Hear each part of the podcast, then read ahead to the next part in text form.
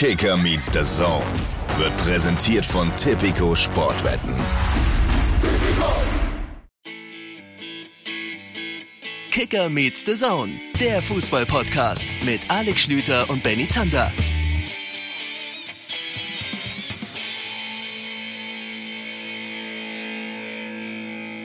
Liebe Leute, es hat 199 Folgen gebraucht, bis Kicker meets the Zone zum allerersten Mal in einem professionellen Podcast-Studio aufgenommen werden sollte. Heute ist es tatsächlich soweit und während ich das sage, das beim, Wort, beim Wort professionell habe ich mich mit Wasser überschüttet. Es ist Wahnsinn, aber es ist alles noch in Ordnung. Ich gucke mal kurz raus zu, zu, Dennis, der das hier alles heute technisch betreut. Nein, äh, das Wasser ist weit genug weg vom Mikrofon, es ist alles okay, nichts ist passiert. Herzlich willkommen also zu dieser Folge KMD. Es ist wirklich so, wir haben uns hier getroffen. Der eine ist aus Hamburg runtergefahren, ich aus Leipzig hoch und sind hier gemeinsam in einem Podcast-Studio im schönen Fragezeichen. Berlin. Hallo Alex Schüter. Hallo Benny Zander. Ja, bislang haben wir hier ähm, einen schönen Tag verlebt. Mhm. Wir werden euch gleich noch ausführlicher sagen, warum wir eigentlich hier sind.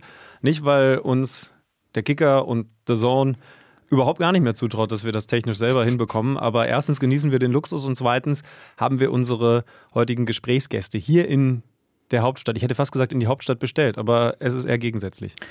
Genau, also im Endeffekt sind wir zu Ihnen gekommen, aber Sie kommen gleich zu uns. Denn wir haben heute, Alex hat es in der letzten Woche ja schon mal so ein bisschen angedeutet, das große Thema im Moment, was über dem deutschen Fußball, über dem Profifußball schwebt, über der Bundesliga, sind natürlich die Fanproteste. Und wir haben da etwas länger schon dran gestrickt und werden heute sprechen mit zwei Vertretern der aktiven Fanszene von Hertha BSC. Was insofern jetzt nicht so alltäglich ist, weil, wie ihr das vielleicht wisst, die aktive Fanszene jetzt nicht unbedingt immer so scharf drauf ist, mit Medienvertretern zu sprechen.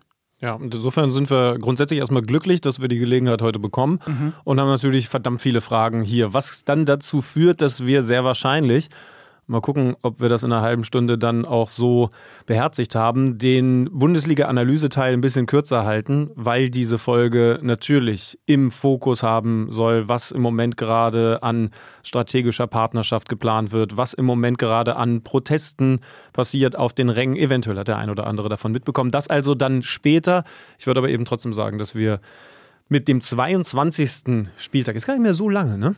Also die Bayern müssten sich dann so langsam mal anstrengen, mit dem 22. Spieltag der Bundesliga-Saison so anfangen können. Ja, wir haben gleich auch noch äh, Telefontermin mit äh, Georg Holzner, denn natürlich ist Thomas Tuchel, ist der FC Bayern das große sportliche Thema dieses Wochenendes und wir versuchen jetzt im Schweinsgalopp alles andere abzuarbeiten, was das Bundesliga-Wochenende mit sich gebracht hat. Ich war am äh, Freitag für uns äh, bei der Sonne im Einsatz, habe moderiert das Spiel Köln gegen Bremen. Lass uns doch mit dem Freitagabendspiel anfangen. Ein 1 zu 0 Sieg für den SV Werder Bremen im 100. Bundesliga-Duell beider Vereine.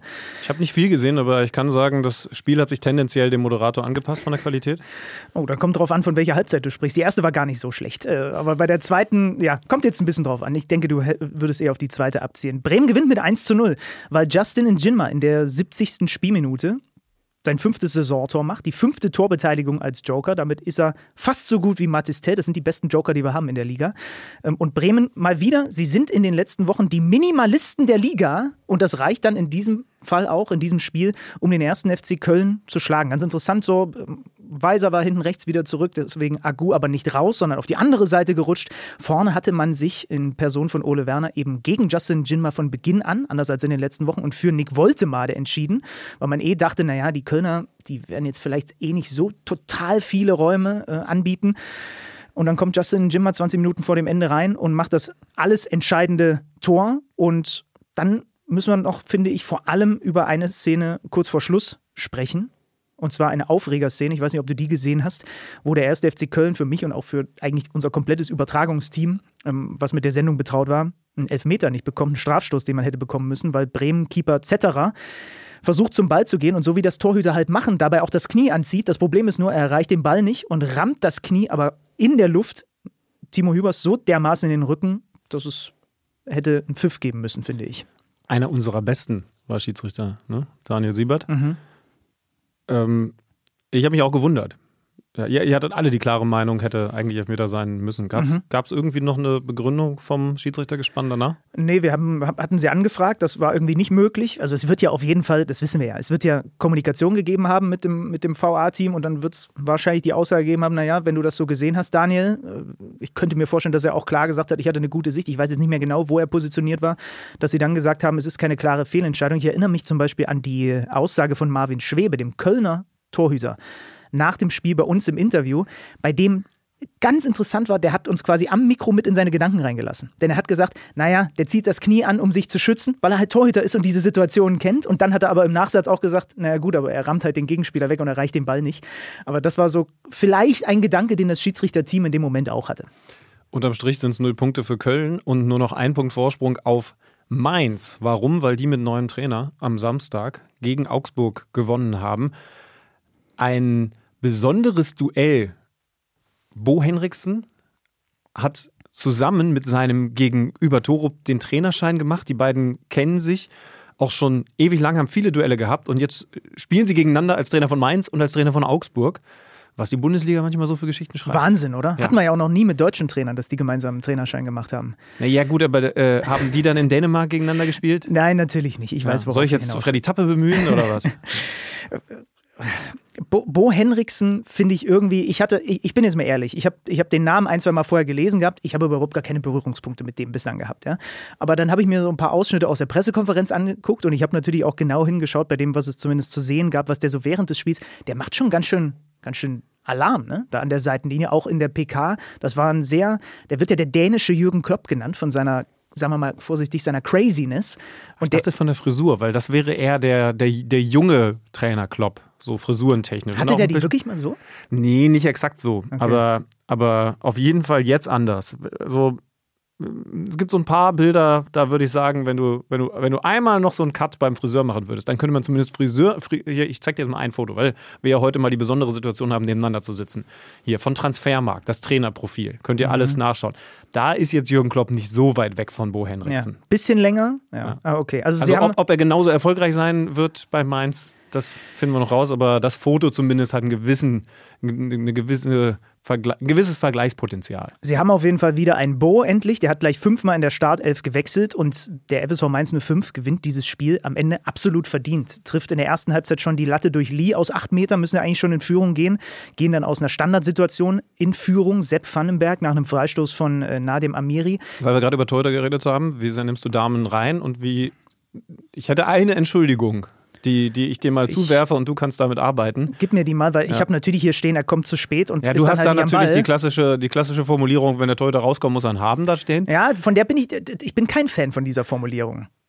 Wenn er auf der Linie bleibt, hat er genauso wenig Chancen. Wäre jetzt mein Das, Gegenargument. und das würden dir übrigens auch Tor Torwarttrainer sagen, ja? Diese, die, die äh, super allergisch auf diese Formulierung reagieren. Nur für euch, um es vor Augen zu führen, falls ihr das nicht mehr vor Augen habt, ist ein Kopfball aus fünf Metern, Mhm. also knappen fünf Metern, der dann zwar nicht total platziert, war ja auch nicht nötig, weil ja kein Torhüter mehr äh, zwischen den Pfosten war, weil, weil Finn Dahm eben unterm Ball drunter durchgesprungen ist, aber der eben schon auch mit Wucht ins Tor fliegt unter die Querlatte. Das heißt also, da wäre er auf jeden Fall nicht hingekommen, wenn er im Tor gestanden hätte. Gut getretener Freistoß von Amiri, schon sein zweiter Assist im Mainz-Trikot und er wird immer wichtiger. Er verschießt dann einen Strafstoß, nachdem Damen gegen Mwene klar zu spät kommt. Ich bin, wollt- will dir übrigens, weil du das jetzt so übergehst, ich wollte dir das ja provokativ hinschmeißen. Ich bin übrigens trotzdem, dass es ein Fehler gewesen, äh, der Meinung, dass es ein Fehler gewesen ist. Ich auch. Ja, also- Genauso wie das, was dann zum Strafstoß weil, führt. weil, also, du kannst ja auch rauskommen und den Ball haben. Und Das wäre ideal als Torhüter, wenn du das machen würdest. Also er verursacht dann noch einen Strafstoß, den Amiri kurz vor der Pause an den Pfosten schießt. Und da fand ich ganz interessant, sofort nach dem Amiri Sprechchöre von den Mainzer Fans, die so ein gutes Gespür haben in dem Moment, weil der Typ sofort ein Unterschiedsspieler bei Mainz ist. Zehn Mhm. Ja. Torschussbeteiligungen, das ist zuletzt dem guten alten Yunus Mali mal gelungen, vor Ewigkeiten. der, der auch mal ein Unterschiedsspieler gewesen ist, Und dann, ist- dann auch mal nicht mehr. Aber Vier Sch Schüsse, sechs Torschussvorlagen, jetzt schon sein zweiter Assist. Der ist halt jetzt schlagartig durch diesen Wechsel der beste Spieler seiner Mannschaft. ja, und ich finde krass, es ist super, dass du das sagst, weil du merkst von Minute 1, was war das erste Spiel? Leverkusen? Ich das? äh, Nee, nee, nee, Nee, Ich guck mal das nach ist jetzt die falsche Verbindung in meinem Kopf, aber, aber auf jeden Fall auch gegen einen starken Gegner. Und du hast von Minute 1 an das Gefühl gehabt, dass er genau das auch so annimmt. Ich Mhm. bin jetzt hier der Beste. Das heißt also, wenn ich nicht eins gegen eins gehe und versuche, in gute Abschlusspositionen, vielleicht auch Flankenpositionen zu kommen, wer soll es denn dann sonst machen? Und ich muss zugeben, das habe ich Nadim Amiri so nicht zugetraut, aber, aber er versucht es. Und, und weil er viel versucht, auch einiges schief. Ich finde aber total wichtig, dass er es tut. Und dass er da eben sich dann Elfmeter nimmt, ne? da sind wir beim Punkt. Vom Punkt geht halt dann auch was schief, aber er tut's und die Fans spüren das. Vierter Elfmeter für Mainz in dieser Saison. Alle verschossen. Alle. Alle Strafstöße bislang daneben gesetzt. Also Mainz ist besser. Der einzige Marke ist dann, es steht bis kurz vor Schluss immer noch nur 1 zu 0. Sie sind jetzt in der zweiten Halbzeit auch nicht super dominant gewesen, aber das war dann irgendwie auch von Augsburg zu wenig. Und dann müssen wir noch über das brutalste Foul dieser Saison sprechen. Also bei mir steht schlimmstes Foul der Saison. Mats Vorsichtig sind. Pedersen, der Augsburg-Joker. Eingesprungene Grätsche, wo du wirklich Sorge hattest bei der zweiten, dritten Zeitlupe, dass bei Barrero ganz Schlimmes passiert ist. Ja, und deswegen, ähm, es gibt Situationen, da sagt man, naja, in der Geschwindigkeit passiert sowas und du musst als Verteidiger auch immer ein gewisses Risiko mit in Kauf nehmen, alles richtig. Die Szene ist für mich eine bewusste Körperverletzung und muss deswegen auch eine enorm hohe Strafe mit sich ziehen. Ich habe noch keine Ahnung, ob die Sperre schon ausgesprochen wurde, aber, aber das Ding ist für mich beim mehrfachen Draufschauen nicht annähernd Nein. zu interpretieren und wenn ich das noch so sehr möchte mit, naja, er wollte eigentlich zum Ball oder so. unglücklich ja. gelaufen oder sowas, sondern das ist wirklich ein und jetzt breche ich ihm die Haxen. Und das finde ich schon heftig. Komplett Sicherung raus, muss man einfach so sagen. Samstagnachmittag, ähm, Leverkusen hatte schon angekündigt, die wissen alle, oh oh, Heidenheim ist eklig. Das ist so wie Bochum, ja, das ist so, weißt du nie, was, was du bekommst. Wird einfach schwierig, wurde schwierig und trotzdem hat es Leverkusen hinbekommen, wieder mit Frimpong in der Startelf, mit Schick in der Startelf. Ähm, Leverkusen super dominant, aber auch so richtig viel Torgefahr in der ersten Halbzeit gibt es dann nicht, die, die sie daraus resultieren lassen. Aber sie gehen trotzdem mit einer Führung in die Pause, weil Frimpong in der Nachspielzeit sein siebtes Saisontor macht. Der hatte unglaublich viele Abschlüsse am Ende. Wird noch leicht abgefälscht, der Schuss von Föhrenbach. Und sehr ärgerlich aus äh, Heidenheim-Sicht, dass du eben nicht mit dem 0 zu 0 da in die Pause gehst. Ähm, ja, und dann nach der Pause Wirtz trifft einmal die Latte, legt dann mit einem perfekten Assist für Adli in der 81. Ein überragender Pass von Florian Wirtz. Das äh, 2 zu 0 auf, Kleindienst verkürzt dann kurz vor Schluss noch auf 1 zu 2 mit seinem siebten Saisontor. Und trotzdem waren alle Leverkusener danach unisono. Radetzky war es, glaube ich, der gesagt hat, viel Glück allen, die hier noch her müssen in dieser Saison. Ja, du, also ich war ja nun vor wenigen Wochen gerade Ja. da beim Spiel gegen Dortmund, die nicht, ja, nicht ganz so viel Glück hatten. Da gab es ja dann Unentschieden. Weißt du, was mir bei Leverkusen jetzt dann doch aufgefallen ist und ich habe es nicht erwartet. Ich weiß, ich habe äh, anderes vorhergesagt. Da vorne im Moment der Schwächste in der Offensive ist Patrick Schick. Und das hätte ich nicht gedacht. Also, dass, dass, dass er auch jetzt nach langer, langer Verletzungszeit erst zurückkommt und Eingewöhnungszeit braucht. Alles, alles klar, ne? Aber alle um ihn herum sind, sind gefährlicher. Und dass Das- er, dass er nicht so schnell ist wie Adli und Würz und, und Frimpong, klar. Dass er nicht der Stratege ist und nicht die Bälle so ansaugt wie ein Granit Xhaka, völlig klar. Aber er macht auch einfach zu wenig Tore. Er, er ist in der Luft nicht präsent genug. Er ist nicht brutal schlecht. Das ist es nicht. Aber, aber er fällt ab. Und das hätte ich jetzt nicht gedacht. Und dann ist es ja wieder ein Sonderlob für die Mannschaft, weil sie eben solche Spiele trotzdem gewinnt, dass wir sehr wahrscheinlich hier trotzdem über den zukünftigen Meister reden und ein Boniface, der wichtigste Stürmer, ist eben weiterhin verletzt und sie können sich das offensichtlich im Moment sogar leisten. Aber ich glaube, das, was wir jetzt gesehen haben, dass wir auch schon vor drei, vier Wochen, das, was wir da schon gesehen haben, ähm, nämlich knappe Siege teilweise in der Nachspielzeit erst eingefahren. Das hat schon noch damit zu tun, dass sie da vorne aktuell keinen haben, der eben Kane-mäßig, das ist weiterhin so, so schlecht es bei den Bayern gerade läuft, dann doch irgendwie immer trifft. so ein bisschen erinnert, es ist, es ist fast zu krass formuliert, aber es erinnert mich so ein bisschen an den Saisonbeginn, als wir über Timo Werner und Leipzig gesprochen haben, wo alles um ihn rum Mhm. irgendwie mit Olmo und Xavi und so weiter gedanklich immer eine Spur schneller ist oder vielleicht auch einfach physisch ein bisschen schnell. Gut, das ist bei Werner ja gar nicht so krass der Fall, aber das ist, es gab so ein paar Situationen, wo, mir das, wo ich mir das bei Schick auch so dachte. Wie, wie du sagst, alle, alle sind manchmal schon einen Schritt weiter als er, irgendwie gedanklich. Timo Werner ist mittlerweile nicht mehr in Leipzig. Ähm, das Spiel am Samstagabend gegen Borussia Mönchengladbach ist ganz sicherlich das am schwersten zu besprechen und ich, ich glaube, wir halten es deswegen auch kurz. zwei Todesfälle rund um diese Partie. Ein Gladbach-Fan, der bei einem Autounfall gestorben ist. Ein Leipzig-Fan, der im Stadion verstorben ist. Zwei Todesfälle unabhängig voneinander in dieser Partie. Also auch wenn sie abhängig voneinander wären, ist, ist, ist unglaublich. Ähm, man kann, man sollte durchaus auch sagen, dass das, was die Fans mit dem richtigen Gespür dann dort draus gemacht haben, beeindruckend gewesen ist, was aber die Sache trotzdem nicht schöner macht, weil, weil natürlich diese persönlichen Schicksale im Vordergrund stehen. Und deswegen ist es, glaube ich, jetzt auch Quatsch ähm, zu sagen, äh, warum Leipzig dieses 2 zu 0 da rausholt, dass das wieder mit vor allen Dingen Einzelleistungen von Xavi ganz besonders gewesen ist.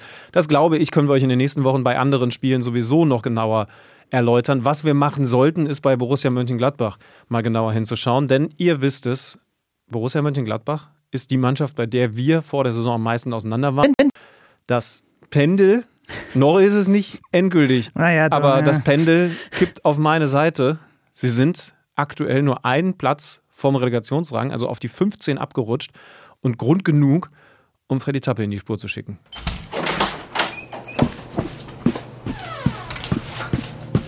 Neues aus dem Datenkeller. Präsentiert von Tipico Sportwetten. Borussia Mönchengladbach ist das Schlusslicht der Bundesliga. Na gut, also zumindest in der Rückrunde, denn mit zwei Punkten aus fünf Spielen und einer Tordifferenz von minus sieben liegt Gladbach sogar noch hinter Darmstadt auf Rang 18. Zuletzt hatten die Fohlen vor zehn Jahren die ersten fünf Rückrundenspiele nicht gewonnen und noch nie ist die Elf vom Niederrhein schwächer in die zweite Halbserie gestartet als in dieser Saison. In Leipzig blieb das Team von Gerardo Seoane dabei zum dritten Mal in der Rückrunde torlos. Das ist bereits jetzt ein torloses Spiel mehr als in der kompletten Hinrunde. Jetzt ist es aber ja auch nicht nur so, dass Gladbach einfach nur eine schlechte Rückrunde spielt, denn mit 22 Punkten aus den ersten 22 Spielen ist es die schlechteste Bundesliga-Saison der Gladbacher seit der Saison 2010-2011.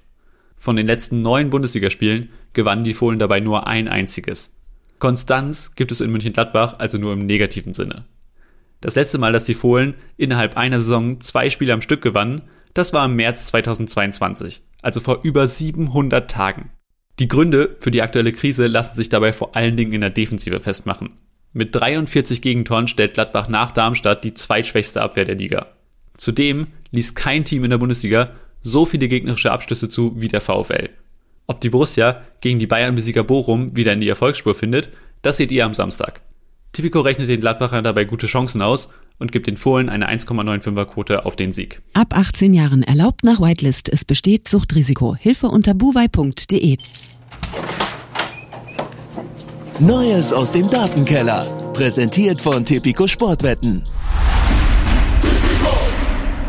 Machen wir weiter mit der anderen Borussia. Mit der Borussia aus Dortmund. Die spielt nur 1 zu 1 in Wolfsburg. Es ist so Wahnsinn. Ich erinnere mich vergangene Woche, ich fragte den Schüler, und was machen wir jetzt mit Dortmund? Das war jetzt so souverän. Gibt es jetzt doch, wie habe ich es formuliert, äh, kommen sie jetzt in einem Rutsch durch die Rückrunde durch? Du hast diesen einen Rutsch nicht gesehen, sondern eher mehrere, wie war das, Aufgüsse? Ir irgendwie mal der Vergleich, den wir hatten. Jetzt spielen sie 1-1 gegen Kovacs Wolfsburger. Und irgendwie ist das, ist das ein ganz ganz komisches Spiel, ein ganz komisches Ergebnis in jederlei Richtung. Ich habe noch gar keine Stimmen oder gar keine Aussagen von Edin Terzic nach dieser Partie gehört. Also er wird sich geäußert haben, aber ich habe zugegebenermaßen noch nichts gelesen.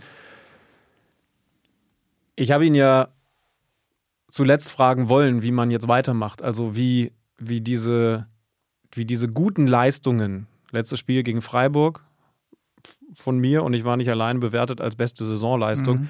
wie die jetzt zu Normalität werden können. Denn das hat er ja gesagt, ne? das muss unser Anspruch sein und ist dann eben doch wieder ein anderes Spiel. Jetzt, jetzt erlebe ich sie in der kommenden Woche beziehungsweise am kommenden, am kommenden Sonntag gegen, gegen Hoffenheim und es bleibt der BVB. Das kann dann auch wieder ganz anders aussehen. Fakt ist aber, dieses 1 zu 1 ist zu wenig und es darf nicht als Ausrede angezogen, rangezogen werden, dass äh, das vorne wieder ein bisschen umgebaut werden musste, das Malen leicht angeschlagen auf der Bank gewesen ist, Sancho und Brandt dieses Mal also auf den Flügeln. Sie kommen ja absolut ordentlich rein, also die ersten Chancen für den VfL, aber dann Sabitzer mit einer guten Vorarbeit für Reus, der die perfekte erste Brustannahme, Kontaktsituation hat und Füllkrug ist dann irgendwie Neuner, wo er, wo er sein muss, drückt das Ding nach Parade Castells über die Linie. Sechstes Rückrundentor Füllkrug, hat jetzt 21 Torbeteiligungen in 30 Pflichtspielen. Klarer Lichtblick. Das ist im Moment der Typ, bei dem du dich darauf verlassen kannst, dass der irgendwie sowas reingibt und dass er spielerisch besser drin ist, haben wir letzte Woche spätestens dann ja ähm, abhaken dürfen. So, und dann passiert aber Dortmund das, was Wolfsburg in den letzten Wochen ja auch regelmäßig passiert ist. Sie geben es halt doch wieder her. Mhm. Behrens trifft den Pfosten in der Nachspielzeit der ersten Halbzeit. Da ist Kobel schon dran. Der hält dann auch noch einen sehr ekligen, abgefälschten Baku-Schuss. Und dann ist es der Joker, Yannick Gerhardt, Minute 63. Äh, eine Ecke wird erst geklärt, dann gibt es einen absoluten, ich liebe dieses Wort, Kopfball-Torpedo von Maximilian Arnold da vorne rein und Reus macht deswegen so einen Querschläger. Der Ball geht einfach hoch in die Luft, alle rennen Richtung 5-Meter-Raum und mit etwas mehr Schwung, weil von weiter hinten kommend, ist dann Gerhard einfach der, der sich da durchwuchtet und das Ding reinmacht. Wenn ich nicht wüsste, dass du davon keine Ahnung hast, würde ich sagen, es war eine Hail Mary-Situation. Aber das lassen wir. Ihr zu Hause wisst womöglich, warum ich das jetzt gesagt habe. Lukas Metscher ist wieder auf dem Platz gewesen. Aus mhm. Wolfsburger Sicht ein wichtiges Comeback. Also erstmal für ihn persönlich natürlich super, weil der jetzt auch echt lange draußen gewesen ist. Aber ich finde, dass er sofort Ansätze gezeigt hat, die, die deutlich machen, dass A, er dem VfL in diesen restlichen Spielen noch richtig helfen kann und B, die die Frage aufwerfen könnten, warum denn jetzt eigentlich Behrens gekommen ist, weil das ist jetzt eine von, ich komme auf drei Mannschaften, die, nachdem die Position fast ausgestorben war, jetzt völlig überbesetzt ist bei Mittelstürmern, also Neunern. Wind, Behrens, Metscher, dann hast du noch diesen Saar. Die mhm. haben tatsächlich einiges in der Offensive. Ja. Nennen wir die anderen Mannschaften. Nennen wir die anderen Mannschaften.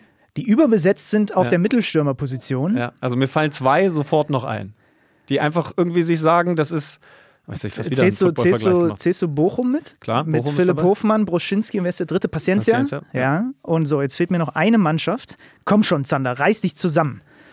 Ähm, ach, Darmstadt hat diese unendlich vielen Mittelstürmer, ja, die irgendwie genau. aber alle nicht treffen. Ja, ja, genau, ja. genau. Völlig, völlig, also setzen da auf den neuen auf Quantität. Äh, so, das ist so ein bisschen, ist es nicht der How I Met Your Mother, äh, äh also Zwei Neun sind halt trotzdem noch keine 18. Grüße an Barney Stinson an dieser Stelle. Es bleibt so ein komischer Schwebezustand weiter bei Kovac. Ja, also irgendwie jetzt, hatten jetzt so unglaubliche Laufleistung, hatten sie seit Erfassung der Daten noch nie, dass sie so viel marschiert sind. Aber man was weiß, ja aber ja eigentlich ihre Qualität ist. Genau, und was man auch, man weiß trotzdem irgendwie einfach nie so richtig weiterhin, woran man ist beim VW Wolfsburg. Schwebezustand bei Nico Kovac. Schwebezustand für den SV Darmstadt oh 98, Gott. die 1 zu 2 bei Stuttgart verlieren. Wenn wir nebeneinander sitzen und ich die Gelegenheit habe, kurz den Finger zu heben, weil ich eine fantastische Überleitung habe, dann muss ich das auch nutzen. Ich bin aber auch selber schuld. Ich weiß ja eigentlich, dass ich über diese Fingerhebesituation drüber hinweg moderieren muss. Der VfB Stuttgart gewinnt 2 zu 1 in Darmstadt, obwohl er eine komplette Halbzeit in Unterzahl spielt. Ähm, Gerassi ist zurück, dafür Mio erstmal auf der Bank verbannt von Sebastian Hoeneß und Gerassi trifft 18. Mal in dieser Saison, 14. Spielminute. Äh, eine zweite Flankenwelle, dann Anton, der querköpft und Gerassi nickt ein. Ich habe das Gefühl, dass wir aktuell pro Spieltag mindestens fünf Tore in so zweite Welle, Flanke nach Ecke oder Freistoß haben. Das sind, haben mir mehrere Trainer schon bestätigt, auch die ekligsten Situationen für die Defensiven, wo sie auch, weil du oft die Zuordnung verlierst in solchen Momenten und irgendwo dann doch mal einer wegläuft und nicht so richtig das so positioniert ist, wie es sein sollte. Ich habe das Gefühl, dass ich das an diesem Spieltag allein schon wieder drei, vier Mal noch irgendwo gesehen habe, zumindest wo es gefährlich wurde. Es bleibt ja dabei, ne? Diese Dinger einmal rausgeklärt und dann kommt die Flanke nochmal rein und irgendwie ist dann immer Chaos. Ich glaube, dass Freddy Tappe gerade zittert, weil er Angst haben muss, dass du ihn da datentechnisch nicht Rechne das aus, du Knecht. Ja. Flanken, die zurückkommen, dann nochmal reingeschlagen werden und die Verteidigung ist aber kurz da, dann aber nicht. Kannst du da mal einen Wert ermitteln, bitte? Stuttgart kann man ja eventuell übrigens sogar auch in diese Neuner-Geschichte mit reinnehmen. Die haben wieder mit Unda von Girassi Wobei gespielt. Undaf jetzt erstmal ein bisschen verletzt ausfällt, leider. Mhm.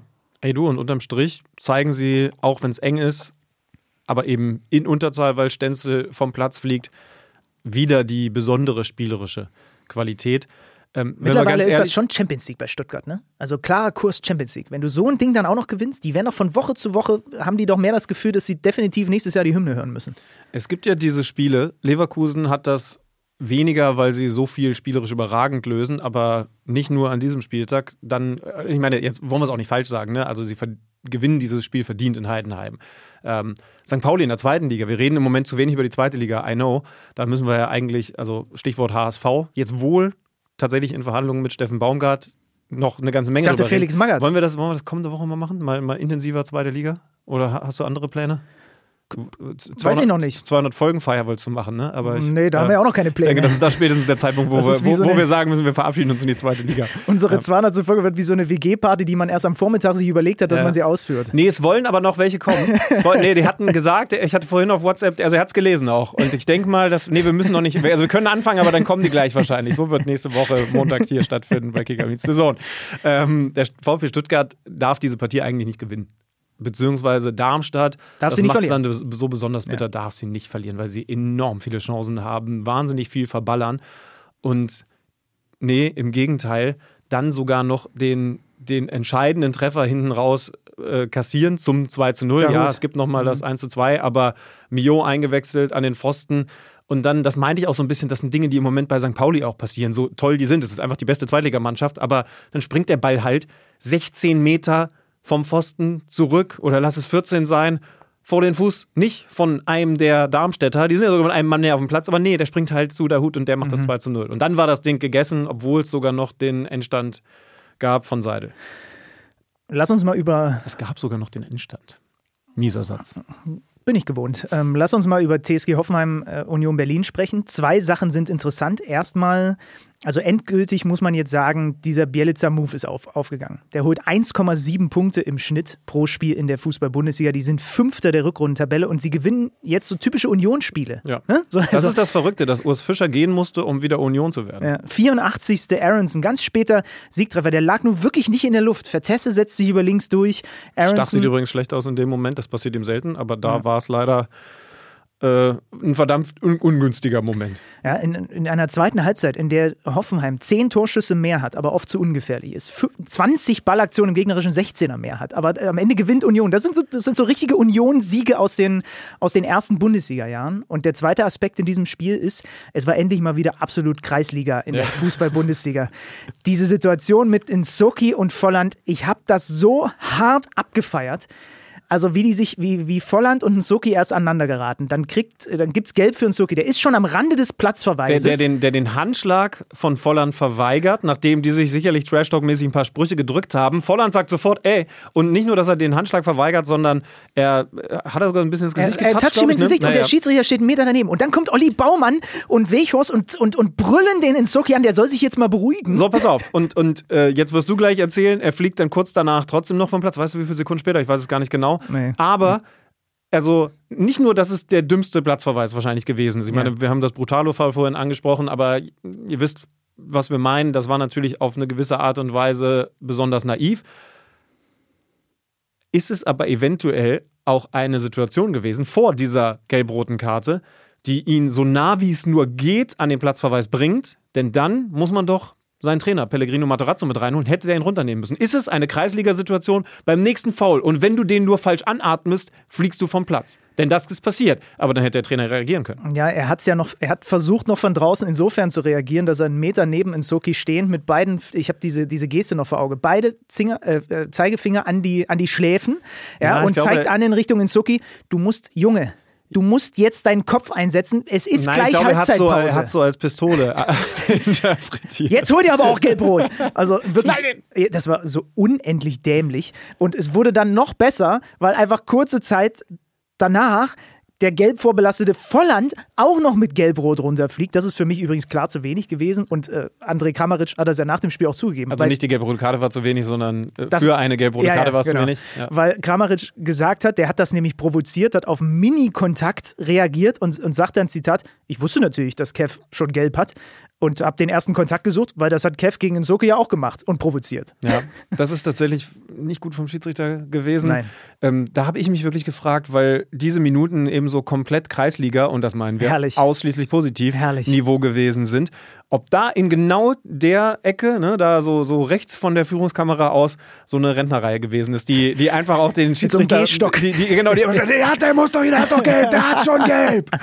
Ja, es war ja, So- so- lustigerweise war es ja direkt vor der Hoffenheim-Bank. Ne? Also Pellegrino Matarazzo sieht den Schiedsrichter, glaube ich, auf sich zurennen und dann gelb-rot rausholen und die fallen natürlich erst alle vom Glauben ab. Aber ganz im Ernst, Stanley Nsoki ohne Mist, ich weiß nicht, ob das nochmal was wird mit ihm und der Bundesliga, weil der schon sehr viele Böcke drin hat. Der Sonntag fehlt uns noch. Da gab es ein wildes, wildes Spiel. Freiburg gegen Frankfurt, das war das erste Spiel, konnte der Es bei gab uns zwei live wilde sehen. Spiele, würde ich sagen, Ja, aber ja, guter das, Teaser. das war auf jeden Fall schon mal sehr wild. Ein 3 zu 3 am Ende. Äh, bei Freiburg kein Röhl gesperrt, dafür Grifo. Bei Frankfurt kein Koch gelb gesperrt, dafür Hasebe, 300. Pflichtspiel.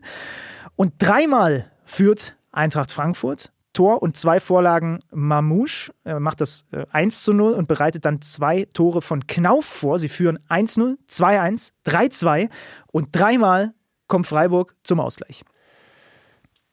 Ein Spiel, ich habe mir, ich mir, wo habe ich die XG-Werte? Ich habe es extra noch rausgeschrieben, ähm, bei dem du wirklich das Gefühl hattest, wo ist denn, wo ist denn, meine Datei zu, zu Freiburg und Frankfurt? Ich, weiß, ich weiß, dass ich ja, die, ja, tu nur so, als ich hättest du eine doch, eigene Herr Lehrer, Datei ich weiß ganz genau, dass ich meine Hausaufgaben gemacht Ich habe. sag dir die XG-Werte XG-Werte. 2,56 zu 0,93.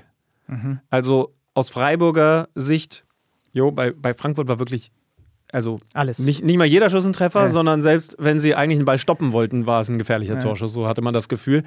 Insofern kann man sagen, ähm, hocheffiziente Frankfurter und es gab diese Comeback-Freiburger, aber sie haben sich jedes Mal verdient, wenn du weißt, was ich meine. Die Schlussphase, hast du die gesehen? Die war so dermaßen wild. Beide haben dann wirklich noch auf Sieg gespielt. Da gab es erst Eckidicke mit äh, einer Riesenmöglichkeit. Und der war als Einwechselspieler sofort super auffällig, ganz schwer vom Ball zu trennen. Und dann unter anderem Freiburg nochmal mit der Riesenchance von Gregoritsch hinten raus. Also das hat Ja, jede Menge... Gregoritsch, Gregoritsch trifft dann zum 3 zu 3. Genau. Und hat dann nochmal eine hat noch so ein. Ding, Ja, ja. genau, ja. Also es bleibt dabei, Frankfurt ist in einer seltsamen Phase. Irgendwie fühlt sich das gerade deutlich schlechter an, als es punkte- und resultatemäßig ist. Ja, Frankfurt ist im Moment the best of the rest. Ja. Seien wir mal ehrlich, du sagst beim VfB Stutt- Stuttgart völlig zu Recht, das ist einfach klar Champions League und dahinter kommen Dortmund und Leipzig. Damit hat Frankfurt einfach nichts Ja, ja. zu tun. Und, und dann kommen sie aber schon. Und das sogar, also nicht mal mit, sie führen das Verfolgerfeld an. Jetzt, jetzt stelle dir eine Tour de France-Etappe vor. Da sind die Armstrongs und Ulrichs und Football, so äh, und, und Pantanis. Ihr wisst, in welcher Oh, Zeit ich hängen geblieben sind. geil. Die, die sind halt vorne weg. Ähm, oben Alp d'Huez, warten sie alle schon.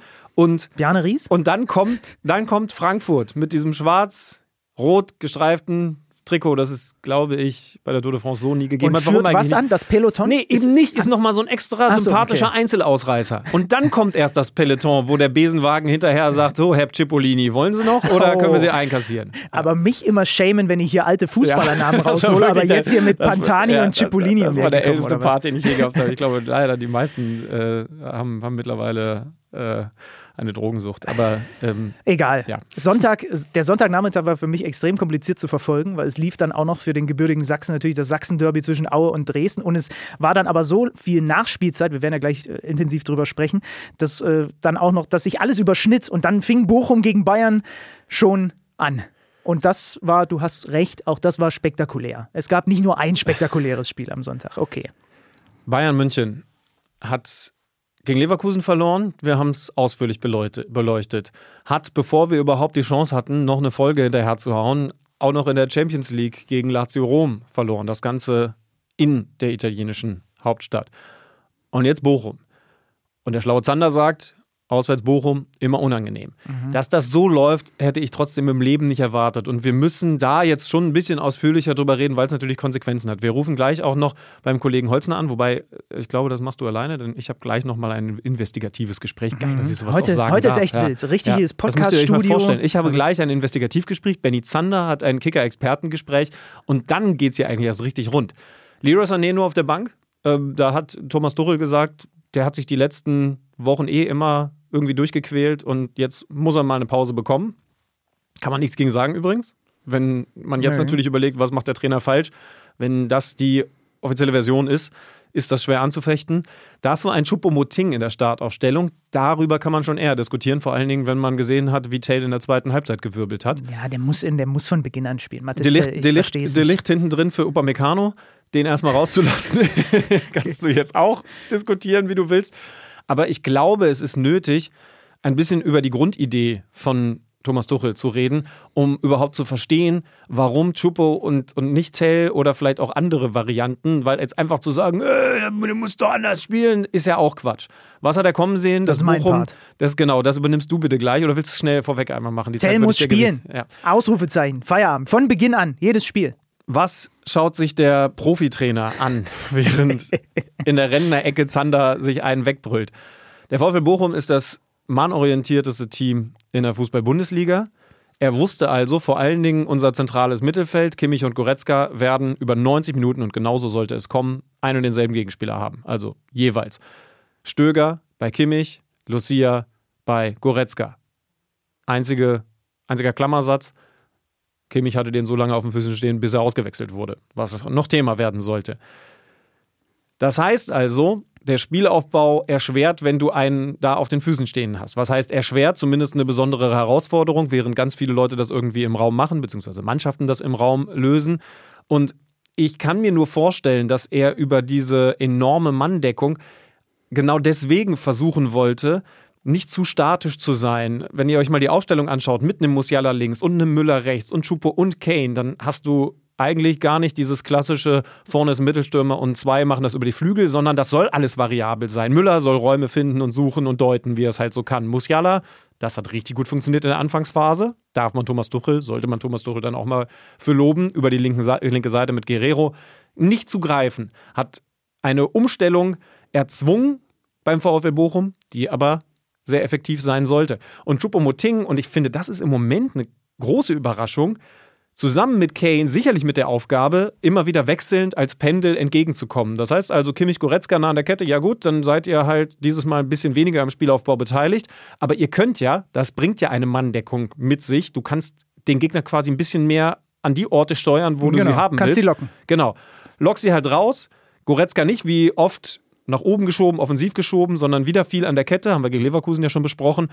Und dann gibt es halt mal den Ball drüber hinweg, so wie Dortmund das mit Füllkrug zuletzt macht, so wie das normalerweise auch Kane Stärke ist, hat aber nicht stattgefunden. Und ich muss wirklich sagen, Harry Kane hat hier, auch wegen anderen Aktionen der Offensive, was ja eigentlich sein Job ist, also richtig im 16er, sein schwächstes Saisonspiel gemacht.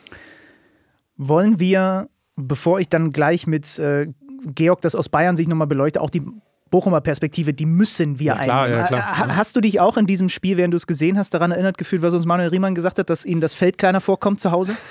Ja? Ich kann diesen Satz nicht mehr vergessen.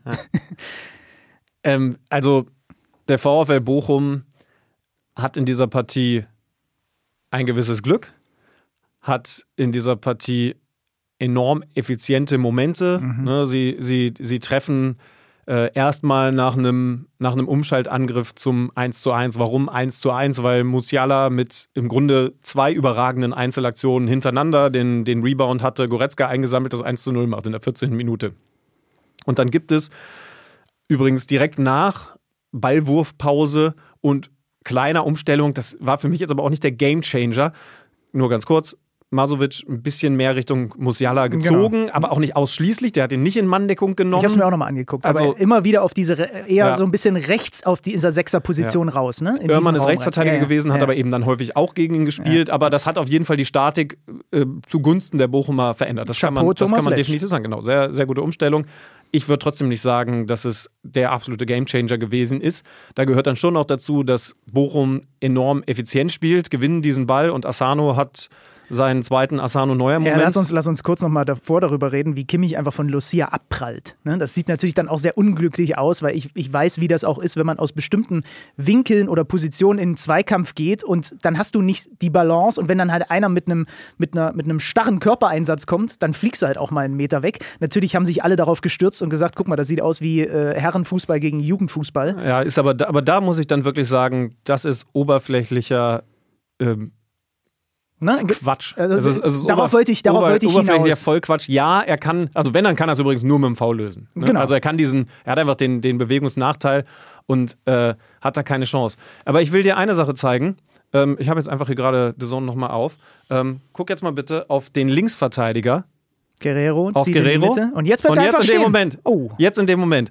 Wir haben gerade angehalten, als Kimmich im Zentrum am Mittelkreis den Ball gegen Lucia Abperlt. nicht gewinnt ähm, und eben auch keinen Foul spielt. Genau, er, er perlt ab. Guerrero spekuliert darauf, dass Bayern jetzt gleich wieder den Ball haben wird. Ja, ja. Also können wir hin. Wir müssen über viele Leute reden. Minjay geht dann auf einmal Richtung Lucia und verlässt Asano.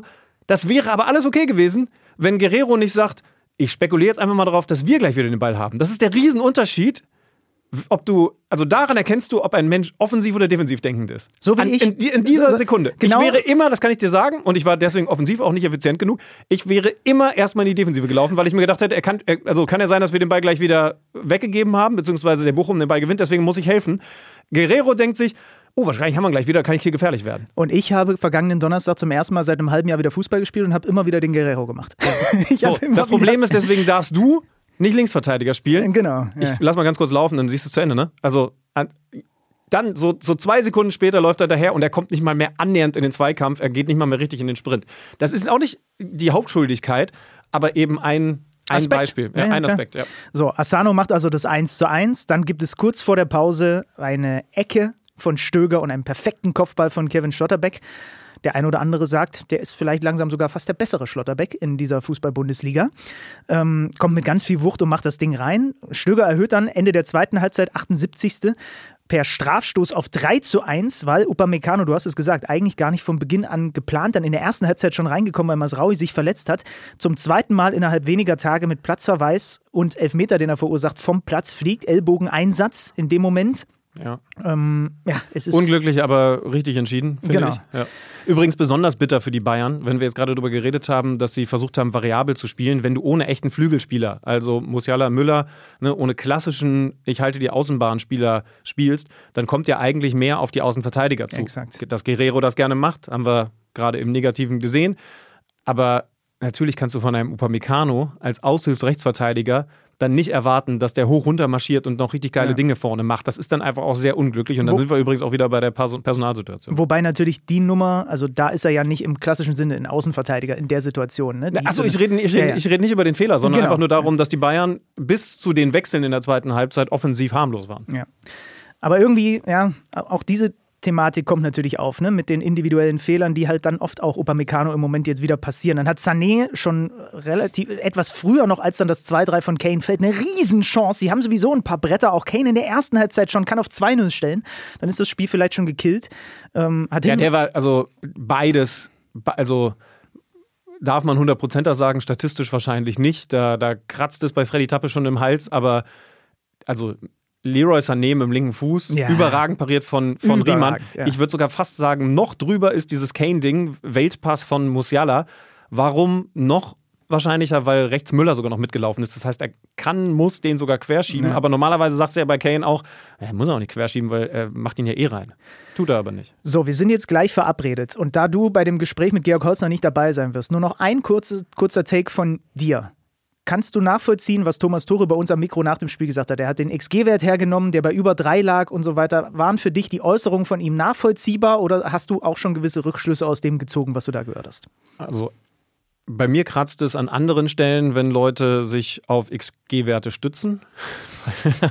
Obwohl ich das ja auch immer mal wieder mit ranziehe. Aber zu sagen, dass deswegen ein Spiel beziehungsweise ein, ein Sieg oder, oder, oder was anderes verdient gewesen wäre, finde ich schwierig. Ähm, braucht man ja auch nicht, weil man ja auch einfach das Spiel insgesamt gesehen und bewertet haben kann. Da kann ich insofern verstehen, dass die Bayern offensiv besser gewesen sind.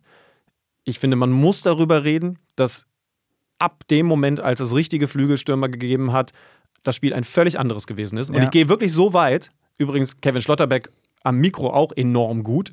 Ähm, In- in denn, Überzahl denn, denn er sagt ganz klar, Alter, das kann so nicht passieren.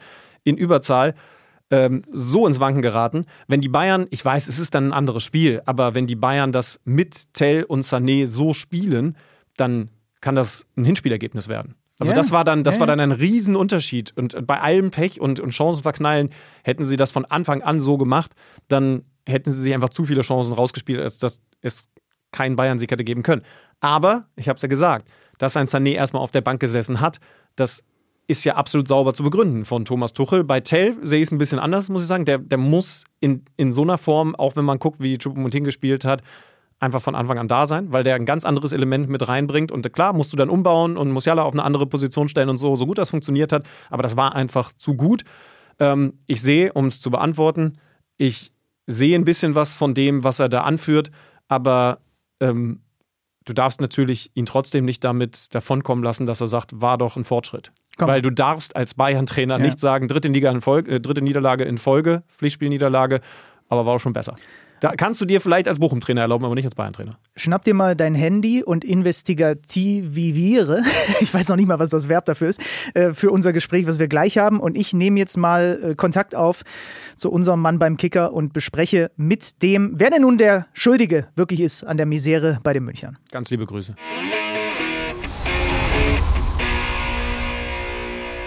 Und da ist er auch schon. Pünktlicher als der Host dieses Podcasts war Georg Holzner hier bei uns im Call. Hallo Georg, schön, dass du mal wieder bei uns bist. Hallo Benny, Servus. Aber sind wir ehrlich, du hast auch mit meiner Nachricht, die heute und äh, gestern, beziehungsweise gestern kam sie ja schon, gerechnet, weil es ist bei deinem Verein, über den du berichtest, beim FC Bayern so viel los. Drei Pflichtspielpleiten in Folge, das ist zuletzt 2015 unter Pep Guardiola passiert. Und die wichtigste Frage, die über allem steht, wir nehmen jetzt am späten Montagnachmittag auf. Wie lange darf Thomas Tuchel denn als Bayern-Trainer noch weitermachen? Ja, das ist äh, eine Frage, die sehr, sehr viele Menschen natürlich beschäftigt, zweifelsfrei.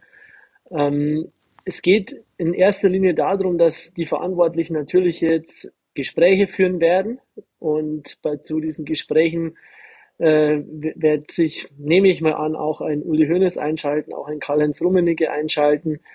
Ähm, und natürlich werden dann auch die, wird die aktuelle operative Führung vom FC Bayern um Herbert Heiner, Jan-Christian Dresen und Christoph Freund sich zusammen mit Thomas Tuchel austauschen, wie das Ganze zu erklären ist. Ähm, der Plan lautet äh, eigentlich mit Thomas Tuchel die Saison durchzuziehen, weil auch beim FC Bayern ähm, mehr und mehr die Überzeugung da ist, dass die Probleme nicht nur am Trainer liegen, sondern einfach auch zum großen Teil eben an der Mannschaft, an diesem ja, Spielermaterial, das da ist und dass diese Mannschaft einfach vielleicht auch nicht gut genug ist. Und das wiederum heißt, dass im Sommer definitiv ein größerer Umbruch bevorsteht in dieser Mannschaft. Von daher, ähm, natürlich macht Thomas Tuchel nicht alles richtig und natürlich ist der Trainer derjenige, der bei, bei drei Pleiten in, oder bei drei Niederlagen in Folge beim FC Bayern vor allem total in den Fokus der Kritik rückt. Das ist ein, ein ganz normaler Automatismus in diesem Geschäft.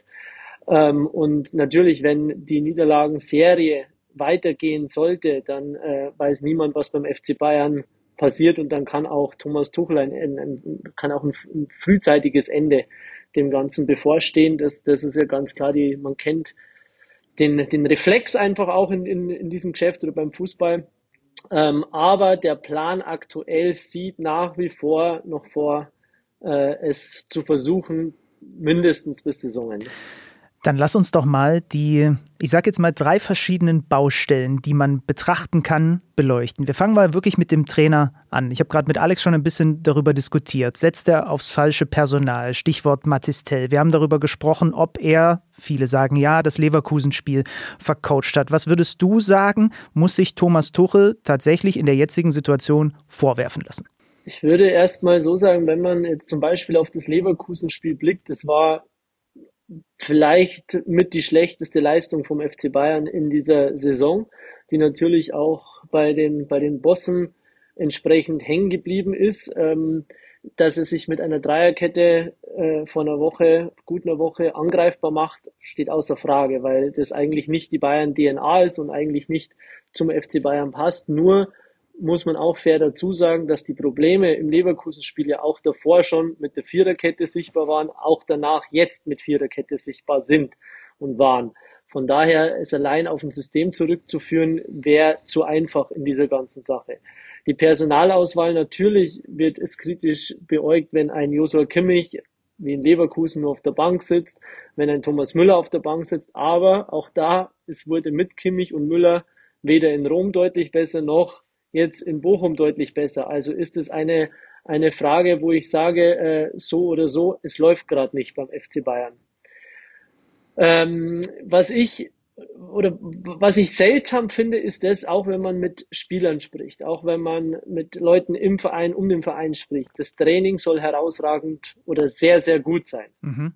Das heißt, wenn der Trainer alles falsch machen würde, wäre es ja schon im Training nicht gut weil das ist ja sein, mit sein Kernbereich. Warum dieser Transfer vom Trainingsplatz auf, das, auf den Wettbewerb dann nicht funktioniert, das glaube ich ist eine Frage, die äh, es jetzt gilt zu beantworten.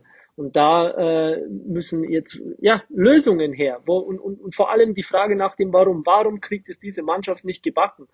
Und ich habe so ein bisschen das Gefühl, dass vielleicht diese Mannschaft auch nicht gut genug ist und so, oder vor allem nicht so gut ist, wie sie sich vielleicht selbst hält oder vielleicht auch wie äh, sie gemacht wurde in der Vergangenheit und gemacht wird.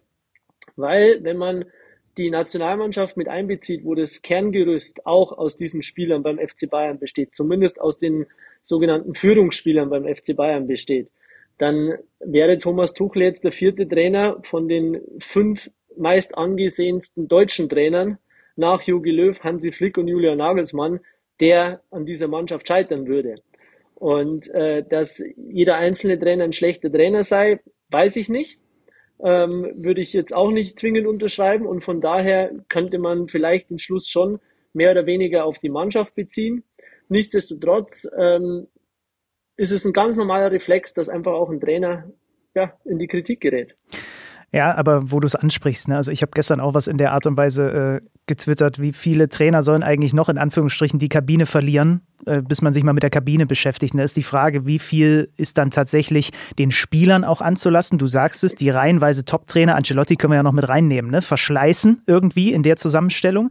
Oder ist eben die Zusammenstellung das Problem? Und da sind wir dann bei der dritten Baustelle, nämlich bei der Vereinsführung. Was sind für dich die größten Fehler, die die Verantwortlichen gemacht haben? Für mich zurückzuführen vor allem auf die jüngere Vergangenheit, was, was passierte bis zum ja, bis zur Glücksmeisterschaft vergangenen Jahres, als mhm. Salihamidzic und äh, Kahn oder Hasan Salihamidzic Sportverstand und Oliver Kahn CEO damals gehen mussten. Was ist da passiert? Es ist passiert, dass sich nach dem äh, Triple-Sieg 2020, dass die Achse peu à peu aufgelöst wurde. Ein Thiago wurde hergegeben, ein David Alaba wurde abgegeben, ein Lewandowski wurde abgegeben. Drei enorm wichtige Säulen, ein für ein Jerome Boateng. Ja, da war die Zeit irgendwann zu Ende. Nichtsdestotrotz war er ein wichtiger Bestandteil einer, einer sehr funktionierenden Achse. Diese vier Spieler waren Charaktere, Charaktere, die, die die Mannschaft geprägt haben, die die Kabine geprägt haben, die den Verein verstanden haben.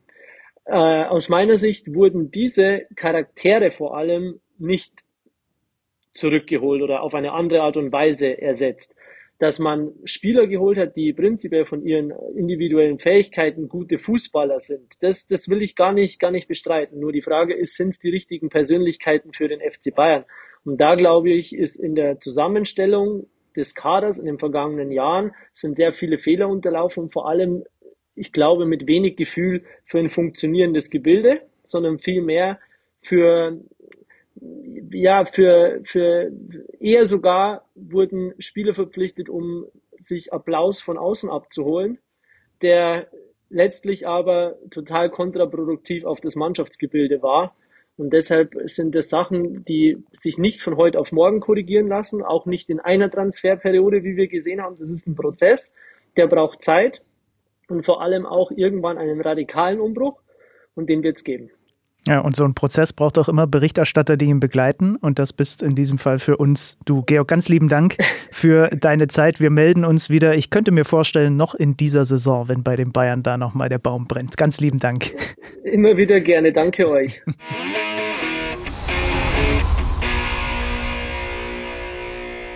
Leute, gute Nachricht. Schlüter ist zurück. Was, was da ist er wieder. Was habe ich verpasst? Kannst du was zusammenfassen? Ja, es, es, anhören. es brennt auf jeden Fall, ist, glaube ich, die Quintessenz beim FC Bayern. Ich dachte beim Holzner. Da nicht. Bei okay. dem ist alles entspannt. Dann bin ich doch beruhigt. Höre ich, mir gleich, hör ich mir gleich nochmal noch an. Also, das ist das Thema FC Bayern München. Den Spieltag haben wir durchgesprochen und trotzdem hängt über all dem, was wir da auf dem Rasen erlebt haben, im Moment ein Thema, über das wir heute noch nicht gesprochen haben. Das Ganze aber eben aus gutem Grund. Die Fanproteste, die Proteste gegen einen möglichen Investoreneinstieg in der Fußball-Bundesliga, Schrägstrich strategischen Partner. Das wollen wir jetzt tun. Ähm, es ist das Thema aktuell im Profifußball. Alle schreien nach Kommunikation. Wir gehen es an. Ja, wir versuchen das zumindest. Mal gucken, ob uns das gelingt. Also wir haben es ja vorhin schon angekündigt. Wir sind hier gleich verabredet mit zwei Hertha Ultras von den Harlequins Berlin. Das ist äh, eine Gruppierung, die man kennt, die einem, glaube ich, schon mal so untergekommen ist, wenn man sich mit aktiver Fanszene in Deutschland äh, beschäftigt. Wir haben vor kurzem Kontakt mit denen aufgenommen, weil es ja nun mal so war, dass ähm, die Hertha dann durchaus, als diese Proteste immer intensiver wurden, sagen wir mal, sie waren die Ersten, die so ein bisschen auf die Spitze getrieben haben. So, und daraufhin haben wir gesagt, ey, vielleicht reden die mit uns, was jetzt nicht sonderlich äh, üblich ist, aber es hat ein bisschen gedauert, dann waren alle ready und haben gesagt, okay, lass uns das einfach mal machen. So, und das, das ist das, was wir jetzt gleich versuchen, mal die Fanperspektive zu hören und zu diskutieren. Ja, weil wir in den letzten Wochen immer wieder gesagt haben, dass es eben wichtig ist, dass man sich bei dem so scheißkomplexen Thema möglichst viel reindenkt in die unterschiedlichen Bereiche und Szenen reindenkt. Jetzt sind wir also mit zwei Fans der Hertha verabredet, das nicht mit irgendwem. Man kennt diese beiden Namen in der Fanszene, auch über die Hertha hinaus. Kreisel ist Vorsänger, also derjenige, der auf dem Podest auf dem Podest mit Megafon unterwegs ist und äh, ihr habt ihn sogar gesehen bei diesem Spiel vor, wann war es, zwei, drei Wochen gegen den Hamburger Sportverein hat er dann auch die Kommunikation mit Spielern, vor allen Dingen mit dem Trainer Paul Dardai gehabt, war da also dann auch erstmalig im Fokus der Kamera. Dazu Schäfer, einer der Trommler, das beneide ich dann ganz besonders, weil also das geht mir völlig ab, dieses Talent, soll aber nicht Kern des Gesprächs sein. Eins der, eins der Talente, was dir völlig abgeht. Also noch, noch kurz, um, damit alle das begreifen. Also das sind zwei wirklich relevante Fans, Ultras, nicht nur was die Hertha angeht, das sind zwei Typen, die stehen einfach jede Woche, ich kann mir das gar nicht vorstellen, vor so einer Kurve von Tausenden von Leuten und orchestrieren die. Und orchestrieren in dem Fall jetzt dann halt auch diese Proteste, wenn sie denn aus der Hertha-Kurve kommen. Das heißt, die, also was die sagen, sollte man vielleicht sich mal anhören, weil ihr Wort zumindest in dieser Fanszene auch ein Gewicht hat und eine, und eine Relevanz hat. Und das versuchen wir jetzt mal. Ja, dann lassen wir sie zu Wort kommen.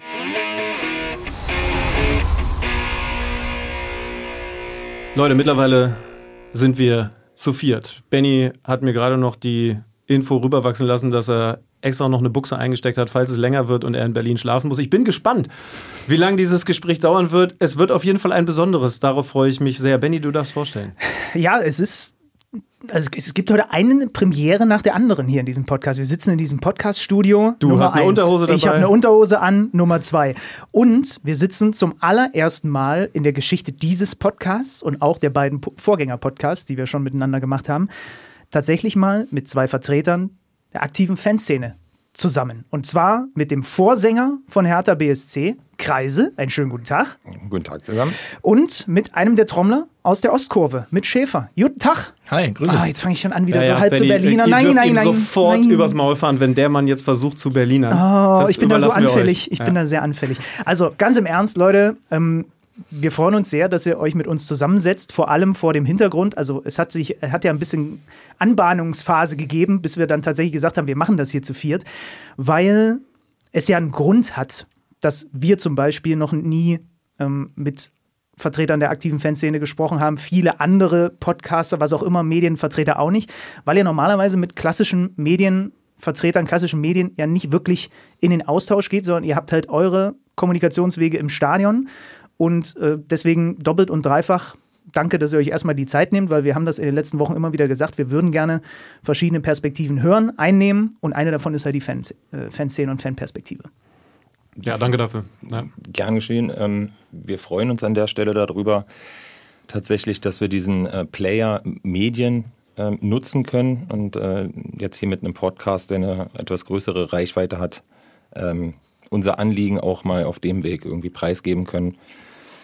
Ja, tatsächlich, du hast recht, äh, macht man in unseren Sphären nicht so gerne, aber im Moment äh, bei dem, was wir vorhaben oder äh, in der Situation, in der wir uns befinden, ist das natürlich total hilfreich, wenn man eben den Player Medien, wie ich eben gesagt habe, dann äh, bedienen kann, um so die Reichweite zu steigern. Das ist übrigens die Stimme von Kreise. Jetzt hört er nochmal Schäfer, der mir vielleicht ja mal verraten kann, inwiefern habt ihr auch das Gefühl, dass es auch einfach ja, zwingend ist, weil man ansonsten immer so einen latenten Nachteil gegenüber den anderen Seiten hat. Wenn man eben nicht zum Beispiel auch mal in solchen Formaten auftaucht. Also ich glaube, aktuell sind wir da tatsächlich im Vorteil, weil wir medial deutlich präsenter sind als die Gegenseite. Ähm, also ich glaube, kommunikativ schlechter als die DFL ist eigentlich nur noch die katholische Kirche ähm, tatsächlich. Von daher, Mit der haben wir auch noch nicht gesprochen. ja, das wäre mal eine Idee fürs nächste Mal. ähm, nee, Spaß beiseite, aber ähm, Natürlich ist das äh, wichtig, sich da vielleicht auch ein Stück weit zu öffnen, zu erklären. Wir bringen zwar Stellungnahmen raus, aber ich glaube, auch da wird man nicht jeden erreichen. Ähm, viele Sachen werden sich wahrscheinlich auch eher so im internen Kreis verbreiten, auf, auf Fan-Ebene. Und ähm, von daher, wenn wir dann die Möglichkeit haben, da auch äh, über unsere Reichweite hinaus noch Leute abzuholen, dann ähm, können wir das, glaube ich, in der aktuellen Situation irgendwie auch mal dankbar annehmen. Mhm. Kreisel, ich würde direkt mal den Moment nutzen und eine der zentralen Fragen stellen, bei denen bei der man vielleicht jetzt auch sagen kann, hey, das sollte klar sein, aber es ist ja wichtig, dass wir ein paar Dinge hier auf den Punkt bringen. Und ich weiß, über die Antwort können wir direkt im Anschluss wahrscheinlich noch sehr viel reden, aber ich steige mal ein mit, wogegen richtet sich der aktuelle Protest aus der Fanszene? Hm.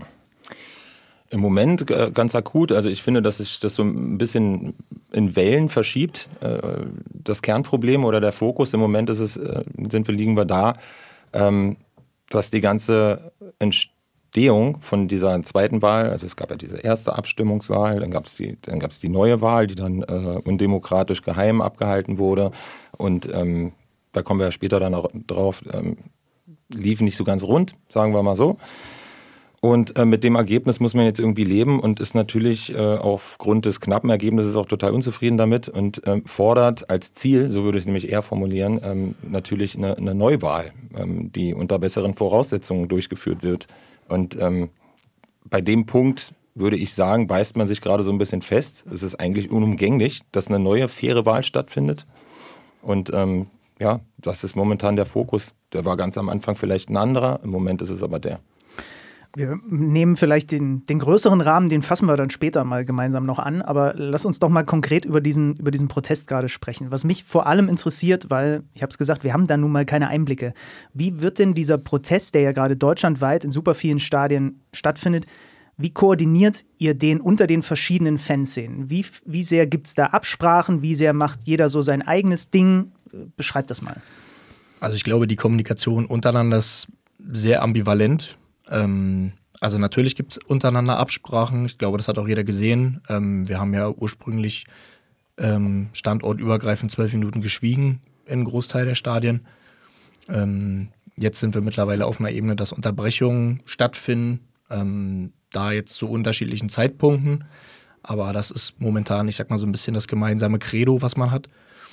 Und ähm, ja, ich sag mal, kommunikativ ähm, vom persönlichen Treffen, wenn jetzt irgendwie ähm, Spieltagsgegner äh, nebeneinander liegen oder eben äh, telefonieren, persönliche Absprachen, alles möglich. Also ich sag mal, kommunikativ äh, im 21. Jahrhundert gibt es ja keine Grenzen mehr. Ja, ja, ne? Von ja. daher, ähm, der Austausch findet fortlaufend statt und ähm, ist natürlich auch immer ein bisschen ähm, standortabhängig, ähm, was dort so an Themen und Gemeinsamkeiten besprochen wird.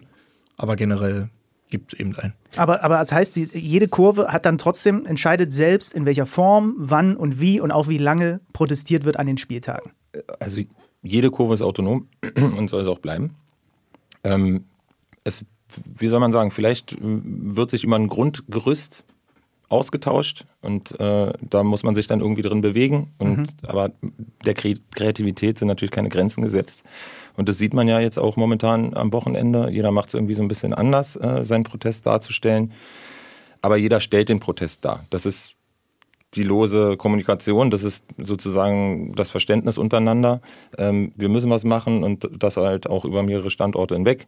Ähm, aber wie das nachher aussieht, dann darf doch die Kurve dann auch äh, an jedem Standort selber okay. irgendwie entscheiden. Ja. Aber, aber habt ihr trotzdem eine gewisse Grenze, weil das ist natürlich auch ein Thema, das, das über der Sache schwebt. Also wenn das alles autark oder, oder zumindest ähm, individuell gehandhabt wird, ist ja die nächste Frage, ähm, haben die unterschiedlichen Fanszenen dann auch unterschiedliche Rote Linien ist ja ein Wort, was auch von der DFL immer kommuniziert wird.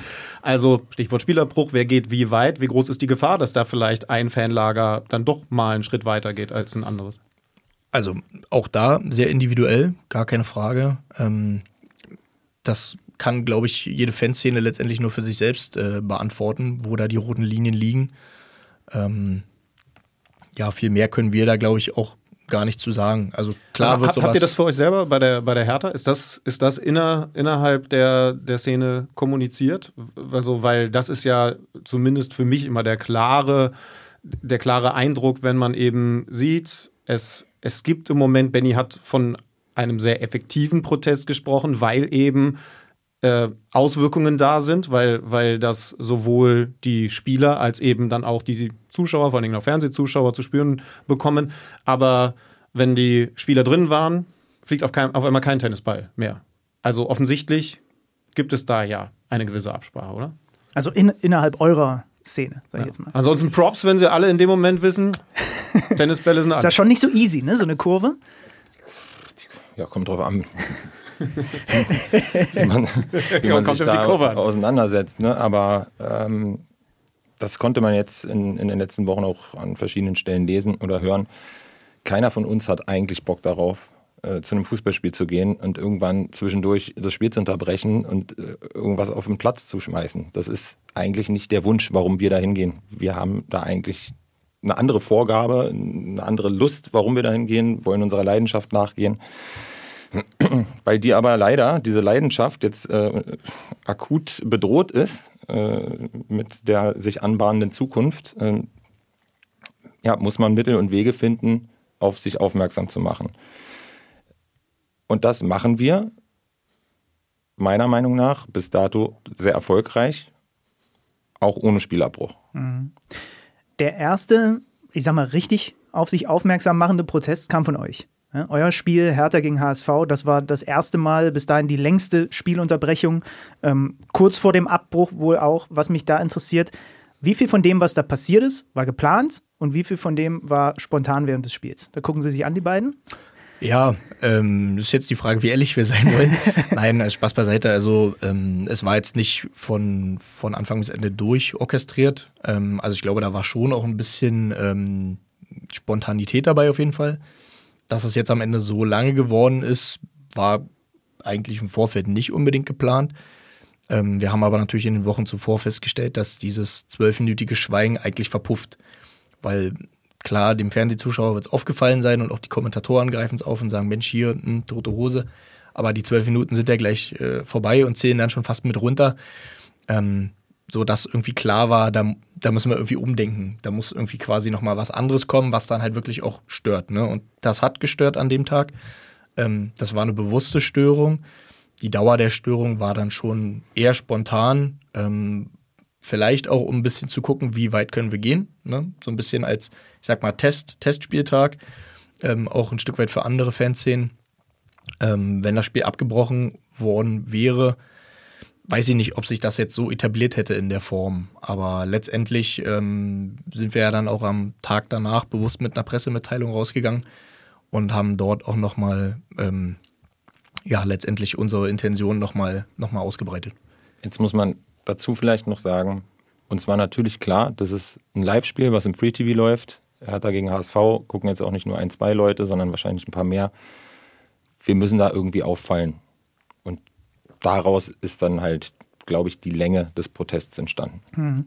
Wie liefen die Kommunikation? Ich habe das nur so halb mitbekommen, dann mit Mannschaft und Trainer während der Unterbrechung. War, war klar kommuniziert, weil ich glaube, da gibt es unterschiedliche Aussagen irgendwie. Wir, es wird nicht abgebrochen, also wir, ihr in dem Fall wollt den Abbruch auch nicht. Ich glaube, das hat Paul Dardai gesagt. Aber ich glaube, ich habe auch noch irgendwas anderes im Hinterkopf, wo es dann schon, oder war das die, die Ansage von dir nach dem Spiel, wo dann auch so sinngemäß der Satz fiel, wenn mein Spiel abgebrochen werden muss, dann ist das so. Du hast das ja dann danach auch der Mannschaft nochmal aus der Kurve raus erklärt. Ne? Genau, genau. Ich äh, weiß, worauf du hinaus willst. Ja. Ich habe äh, nach dem Spiel das äh, ein bisschen erklärt, genau einmal den Spielern und weil ich natürlich genau weiß, dass irgendwo ein, ein Mikrofon mitlaufen wird und dass uns das eigentlich helfen kann, wenn man die ganze Aktion erklärt, genau wie mit der Stellungnahme am nächsten Tag. Ähm, ich habe da sowas gesagt wie, ähm, selbst wenn das jetzt heute abgebrochen worden wäre, Stimmt, ja, ja. ähm, dann wäre uns das in dem Moment egal gewesen, weil es hier um eine Sache geht, die viel größer ist als ein einzelnes Spiel. Ähm, und ich glaube, ich habe da noch einen Nebensatz fallen lassen, sowas wie äh, Punkte haben wir woanders verloren in dieser Saison. Also macht es jetzt nicht an diesem einen Spiel fest. Ne? Ähm, ja, Paul Dardai kam irgendwann ähm, nach, ich würde sagen, 20, 25 Minuten kam er vor die Kurve und hat halt gefragt, was wollt ihr? Wollt ihr das Spiel abbrechen? Ähm, das habe ich relativ unbeantwortet gelassen. Nee, ich habe gesagt, nein. Ähm, wie lange soll es noch gehen? Da habe ich jetzt nicht genau drauf geantwortet. Habe aber gesagt, ähm, dass wir, wir wollen Hertha BSC nichts Schlechtes, dass er, dass er uns das glauben soll, dass das für etwas Gutes steht, was jetzt hier gerade passiert, auch wenn das nervt und ich seine Perspektive als Trainer total nachvollziehen kann. Ey, der will seinem Job nachgehen, der will, dass seine Mannschaft nicht abkühlt. In, zu dem Zeitpunkt stand es noch unentschieden. Ähm, also da geht es ja auch um, ne, um, ums Sportliche. Äh, habe ich ihm alles so mitgeteilt, dass ich das ganz klar sehe und nachvollziehen kann und jeden verstehen kann, der da sauer ist. Aber wir eben in der Materie einigermaßen tief drin sitzen und genau wissen, was da gerade passiert und wir auch nicht mehr viel Zeit haben und deswegen was machen müssen. Aber dazu gehört nicht ein bewusster Spielerbruch. Irgendwie in, in der Form. Es war aber ein ganz sachliches Gespräch. Ja, mhm. Also das nochmal dazu gesagt. Mhm. Stefan, was hast du für ein, für ein Gefühl, wie das da und jetzt auch in den, in Folgen, Folgetagen, an den Folgespieltagen bei den Spielern und Verantwortlichen aufgenommen wird? Spürst du da ein, ein Verständnis oder ein, ja, nee, lasst es vernünftig Fußball spielen? Was, was, ist, was ist euer Eindruck? Hm, ja, auch unterschiedlich. Also ähm, da kann ich mich Kreisitz Meinung anschließen. Natürlich haben, haben die Offiziellen, die Spieler eine, eine, Aufgabe oder irgendwie ihr Job ist es, Fußball zu spielen. Ne? Wenn da Tennisbälle und sonstiges aufs Feld fliegen, können sie dieser Tätigkeit nicht nachgehen. Dass sie da nicht äh, in Jubelstürme ausbrechen, ist, glaube ich, jedem irgendwie verständlich. Ähm, ansonsten muss ich sagen, fand ich jetzt, also bei uns, aber auch bei anderen ähm, Mannschaften eigentlich die Reaktion recht differenziert. Also ich habe da eigentlich niemanden gehört, der irgendwie groß gegen aktive Fans geschossen hat und gesagt hat, das sind krawalldurstige Minderheiten oder die wollen da irgendwie ihre Macht äh, demonstrieren oder solchen Quatsch. Ähm, also ich fand, das war schon alles einigermaßen verständnisvoll ich habe da jetzt, also zumindest auch bei uns im Verein, eigentlich in den letzten Jahren quasi da irgendwie auch einen, ähm, Wandel in der Denkweise ähm, wahrgenommen. Also jetzt auch schon vor Kai, aber ähm, dann natürlich nochmal ein Stück weit intensiver. Also ich kann mich da noch an, an Jahre erinnern, wo das wirklich auch strikt getrennt war, also quasi Fans, Spieler. Da gab es kein, kein Miteinander. Und das ist jetzt deutlich anders. Ähm, Fabi Riese hat es jetzt auch beim letzten Spiel nochmal gesagt, dass das natürlich nervt, aber dass das ähm, eigentlich schon verständlich ist, was wir da machen. Also ich habe da eigentlich viel Akzeptanz auch irgendwie gespürt. Bei diesem Spiel gegen den HSV erinnere ich mich daran, dass ich habe es im Fernsehen geschaut, der Kommentator irgendwann gesagt hat, der Großteil der Fans, wenn man eben die Ultraszene rausnimmt, der will doch, dass Fußball gespielt wird. Wir auch wie, übrigens. Genau, aber wie geht ihr mit so einem Satz um? Und, und ich, ich meine, war so fertig? Ich meine, das war, dass wir das auch in, den, in der Stellungnahme und oder dem Interview, was wir, was wir im Spiegel gegeben haben, auch zum Teil schon angerissen haben. Also erstmal, wir waren ja nun auch im Stadion, die Leute sind jetzt nicht in Scharen davongelaufen und es haben auch nicht von denen, weiß ich nicht, wie viele da waren, 60.000, haben auch nicht 40.000 gepfiffen. So war es nicht.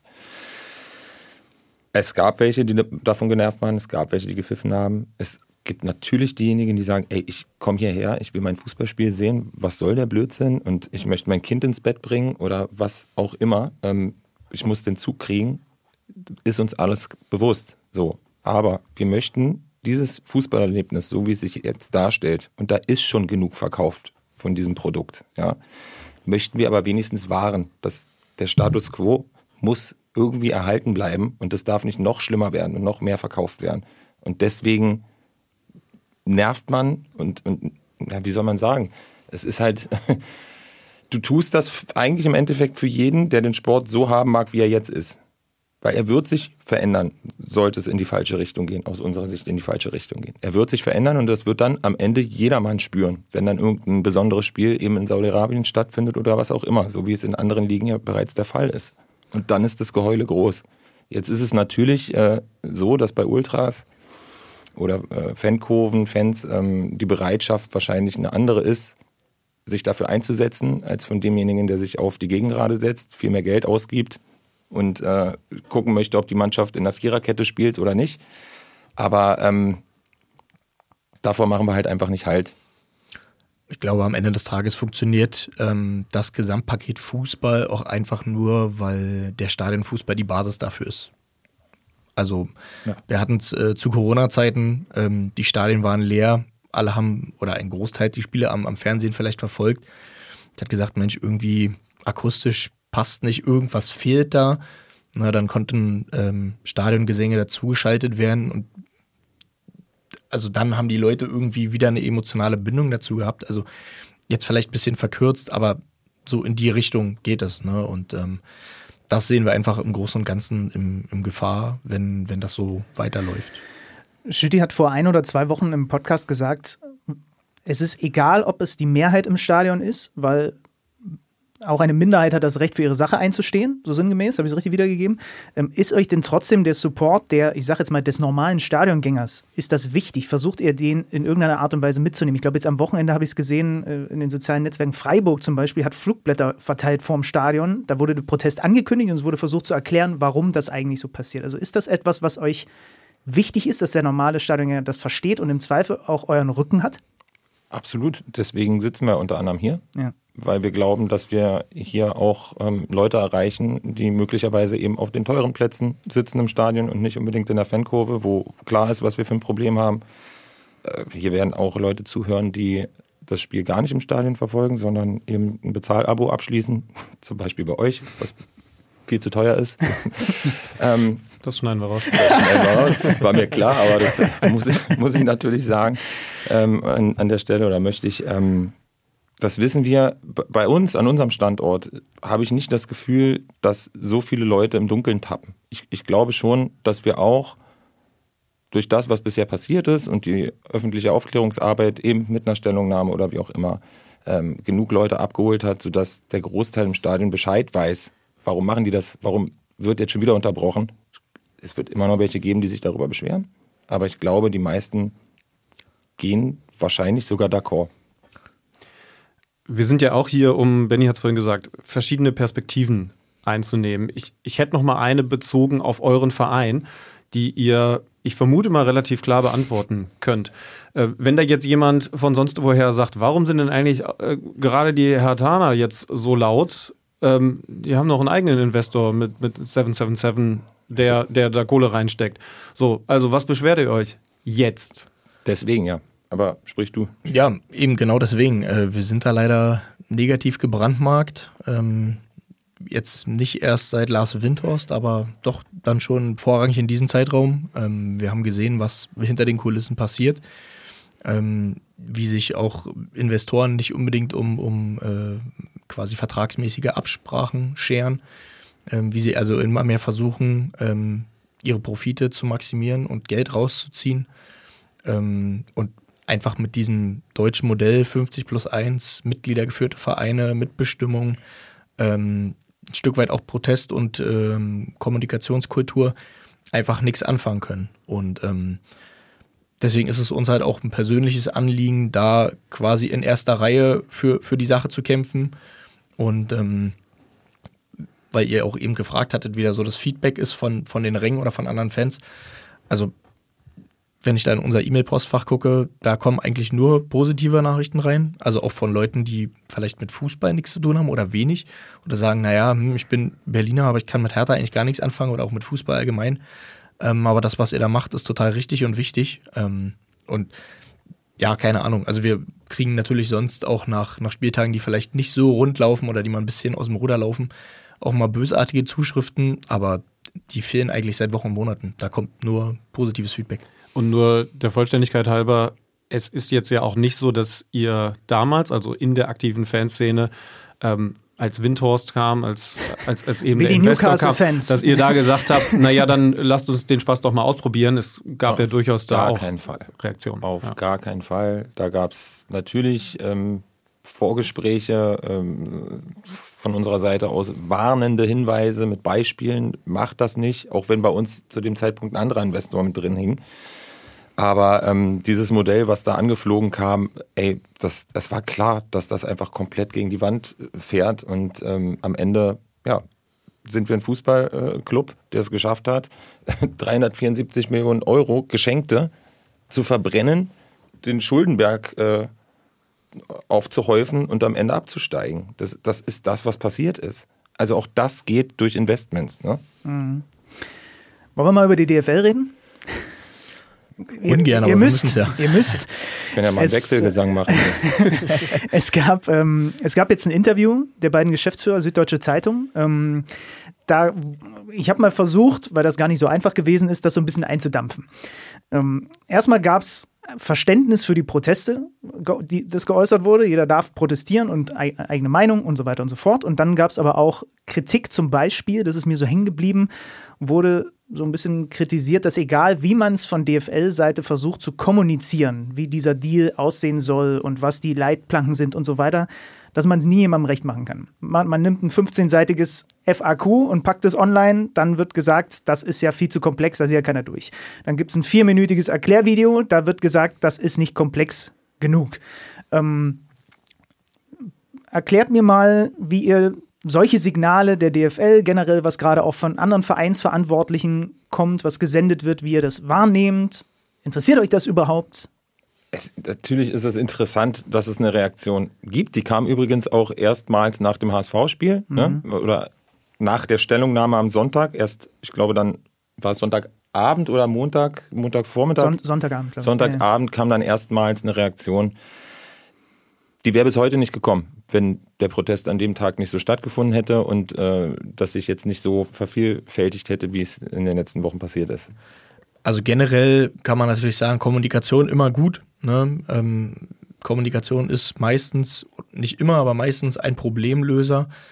Ähm, die Kritik, die wir auch als Fans in Deutschland dahingehend ja ähm, geäußert haben, war einfach, dass auch schon nach der ersten Abstimmung und den erkennbaren Protesten kein Dialog stattgefunden hat. Ähm, Dialog seitens der DFL findet meist nur dann statt, wenn die Sache beruhigt oder eingedampft werden soll. Ähm, und diese Einladung kam ja jetzt auch erst nach den äh, längeren störenden Protesten und ist damit für uns eigentlich klar erkennbar kein Dialog auf Augenhöhe. Aber, aber das heißt, äh, es ist kategorisch auszuschließen, dass es Kommunikation gibt, denn das ist ja das, was viele Außenstehende im Moment fordern. Dass irgendwie, also ich sage jetzt mal Überschrift, es muss irgendwie miteinander geredet werden. Ja, das äh, nimmt man wahr, das mehrt sich, äh, das kriegt man schon mit. Ähm, aber was würde am Ende passieren? Die, man würde sich an einen Tisch setzen, sie würden uns ihre Perspektive und Sicht der Dinge erklären. Wir würden sagen, hm, können wir nicht mitgehen.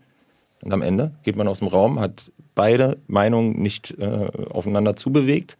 Und äh, die können sagen, na, man hat gesprochen, hm, das Ergebnis war so lala, aber wir können es jetzt durchbringen, weil es gab den Dialog. Ne? Also von unserer Seite aus ist doch alles gesagt. Es soll bitte so bleiben, wie es ist. Und, und der Fußball soll nicht noch weiter verkauft werden. Es soll kein Investor kommen. Warum, warum soll man noch weiter mit uns sprechen? Die Meinung ist klar. Es ist super einfach zu verstehen. Aber dann frage ich nochmal anders. Was muss denn passieren, dass die Proteste von eurer Seite eingestellt werden? Äh, Also b- das Ding komplett einstampfen, nochmal neu wählen lassen. Was, was ist der Moment, wo ist der Moment, dass ihr sagt, okay, heute gehen wir ans Stadion und lassen die Tennisbälle zu Hause?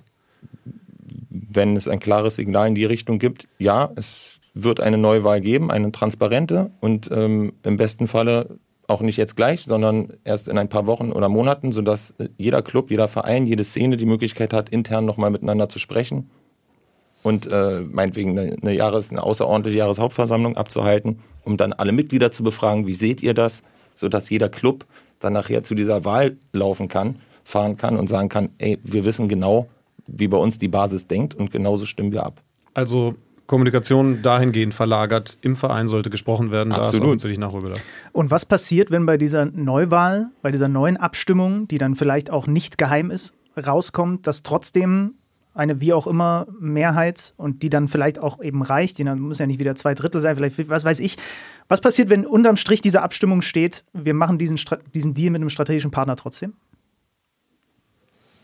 Ja, das ist eine gute Frage. Ähm, für unseren Standort würde ich meinen, geht man dann nicht zum nächsten Spiel und äh, schmeißt bockig weiter, glaube ich. Ähm, aber ich glaube auch, dass es ein anderes Ergebnis geben würde, wenn transparent abgestimmt werden würde. Und ähm, jetzt im Hinblick darauf, was ist denn jetzt die letzten Wochen passiert? Wie findet das unsere Basis? Ich, also welcher Club stellt sich jetzt hin und sagt, naja, also nö, möchte ich trotzdem noch dafür stimmen oder, ich, oder im Gegenteil, jetzt erst recht, jetzt stimme ich davor, davor habe ich dagegen gestimmt. Wird nicht passieren, also in meinen Augen. Wer ist denn so wahnwitzig, um sich äh, aufs Glatteis zu begeben, freiwillig. Mhm. Habt ihr mitgekriegt, äh, heute Abend ist er auch noch bei Hart, aber fair, da sage ich gleich, das äh, findet nach dieser Aufzeichnung statt. Aber gestern hat er schon bei den NDR-Kollegen gesprochen. Selbst Martin Kind sagt, er glaubt, ähm, das Ding geht jetzt dahin, weil die Unterstützung bröckelt. Also die Unterstützung für diesen, diesen äh, strategischen Partner-Deal, wie die DFL formulieren würde. Ähm, darüber müssen wir schon aussprechen, weil ich ja gesagt habe, mit dieser Eingangsfrage, wogegen richten sich eigentlich die Proteste, ähm, müssen wir wahrscheinlich noch ausführlicher umgehen. Denn äh, du hast es gesagt, Kreise, das hat sich ja schon, schon verschoben. Und ich habe vor ein paar Wochen auch ganz ehrlich gesagt, erstens, ich bin noch gar nicht tief genug drin in diesem Thema, um alle Sachen zu verstehen. Und auch dieser Protest, vielleicht ist es sogar, könnt ihr gerne was zu sagen, auch ein gewisser Nachteil, ist, ist so vielseitig, dass es schwer ist, das Ding auf den Punkt zu bringen. Denn, also ich versuche mal zusammenzufassen und ihr könnt gerne Stellung dazu beziehen. Also natürlich kommt da erst einmal die Situation, es gibt die Pläne, einen strategischen Partner, ich sag's mal, Schrägstrich Investor, in die Bundesliga zu holen was ihr nicht gut findet.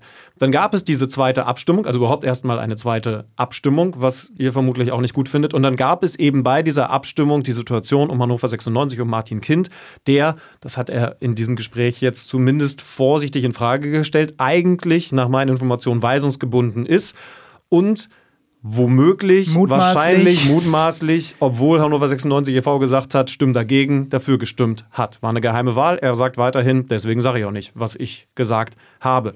Sind das die Proteste zusammengefasst? Und das zeigt ja eben auch schon, wie es sich zeitlich immer wieder weitergeschoben hat, die am Ende einerseits natürlich zur Komplexität führen, aber eben doch zu den klaren Aussagen Investor no chance? Also, ja, ja. Also du verstehst, worauf ich hinaus will, weil eben nochmal die Dimension drüber sogar 50 plus 1 mit dranhängt. Ja, das sind natürlich, also den einen Punkt, warum wir protestieren, gibt es nicht. Ne? Das ist ein Konglomerat verschiedenster Sachen. Ähm, nur mal als Beispiel, wir hatten hier in Berlin auch eine Wahl, die ist durch Marathon und andere äußere Einflüsse nicht ganz so gelaufen, wie eine Wahl laufen sollte. Wurde wiederholt, weil eben aus demokratischen Gesichtspunkten da nicht sichergestellt werden konnte, dass das alles so sauber ist. Ähm, Verdammte so. Marathons, dagegen protestiere ich mal. Ja. Aber das mit Ende.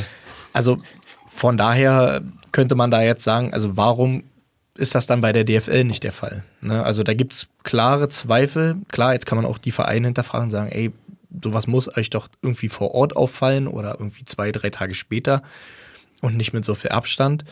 Ähm, aber ich sag mal, die Vereine sind einer nach dem anderen umgekippt wie die Dominosteine. Also so standhaft sind die dann doch nicht, wie man sich dann vielleicht manchmal gerne gibt.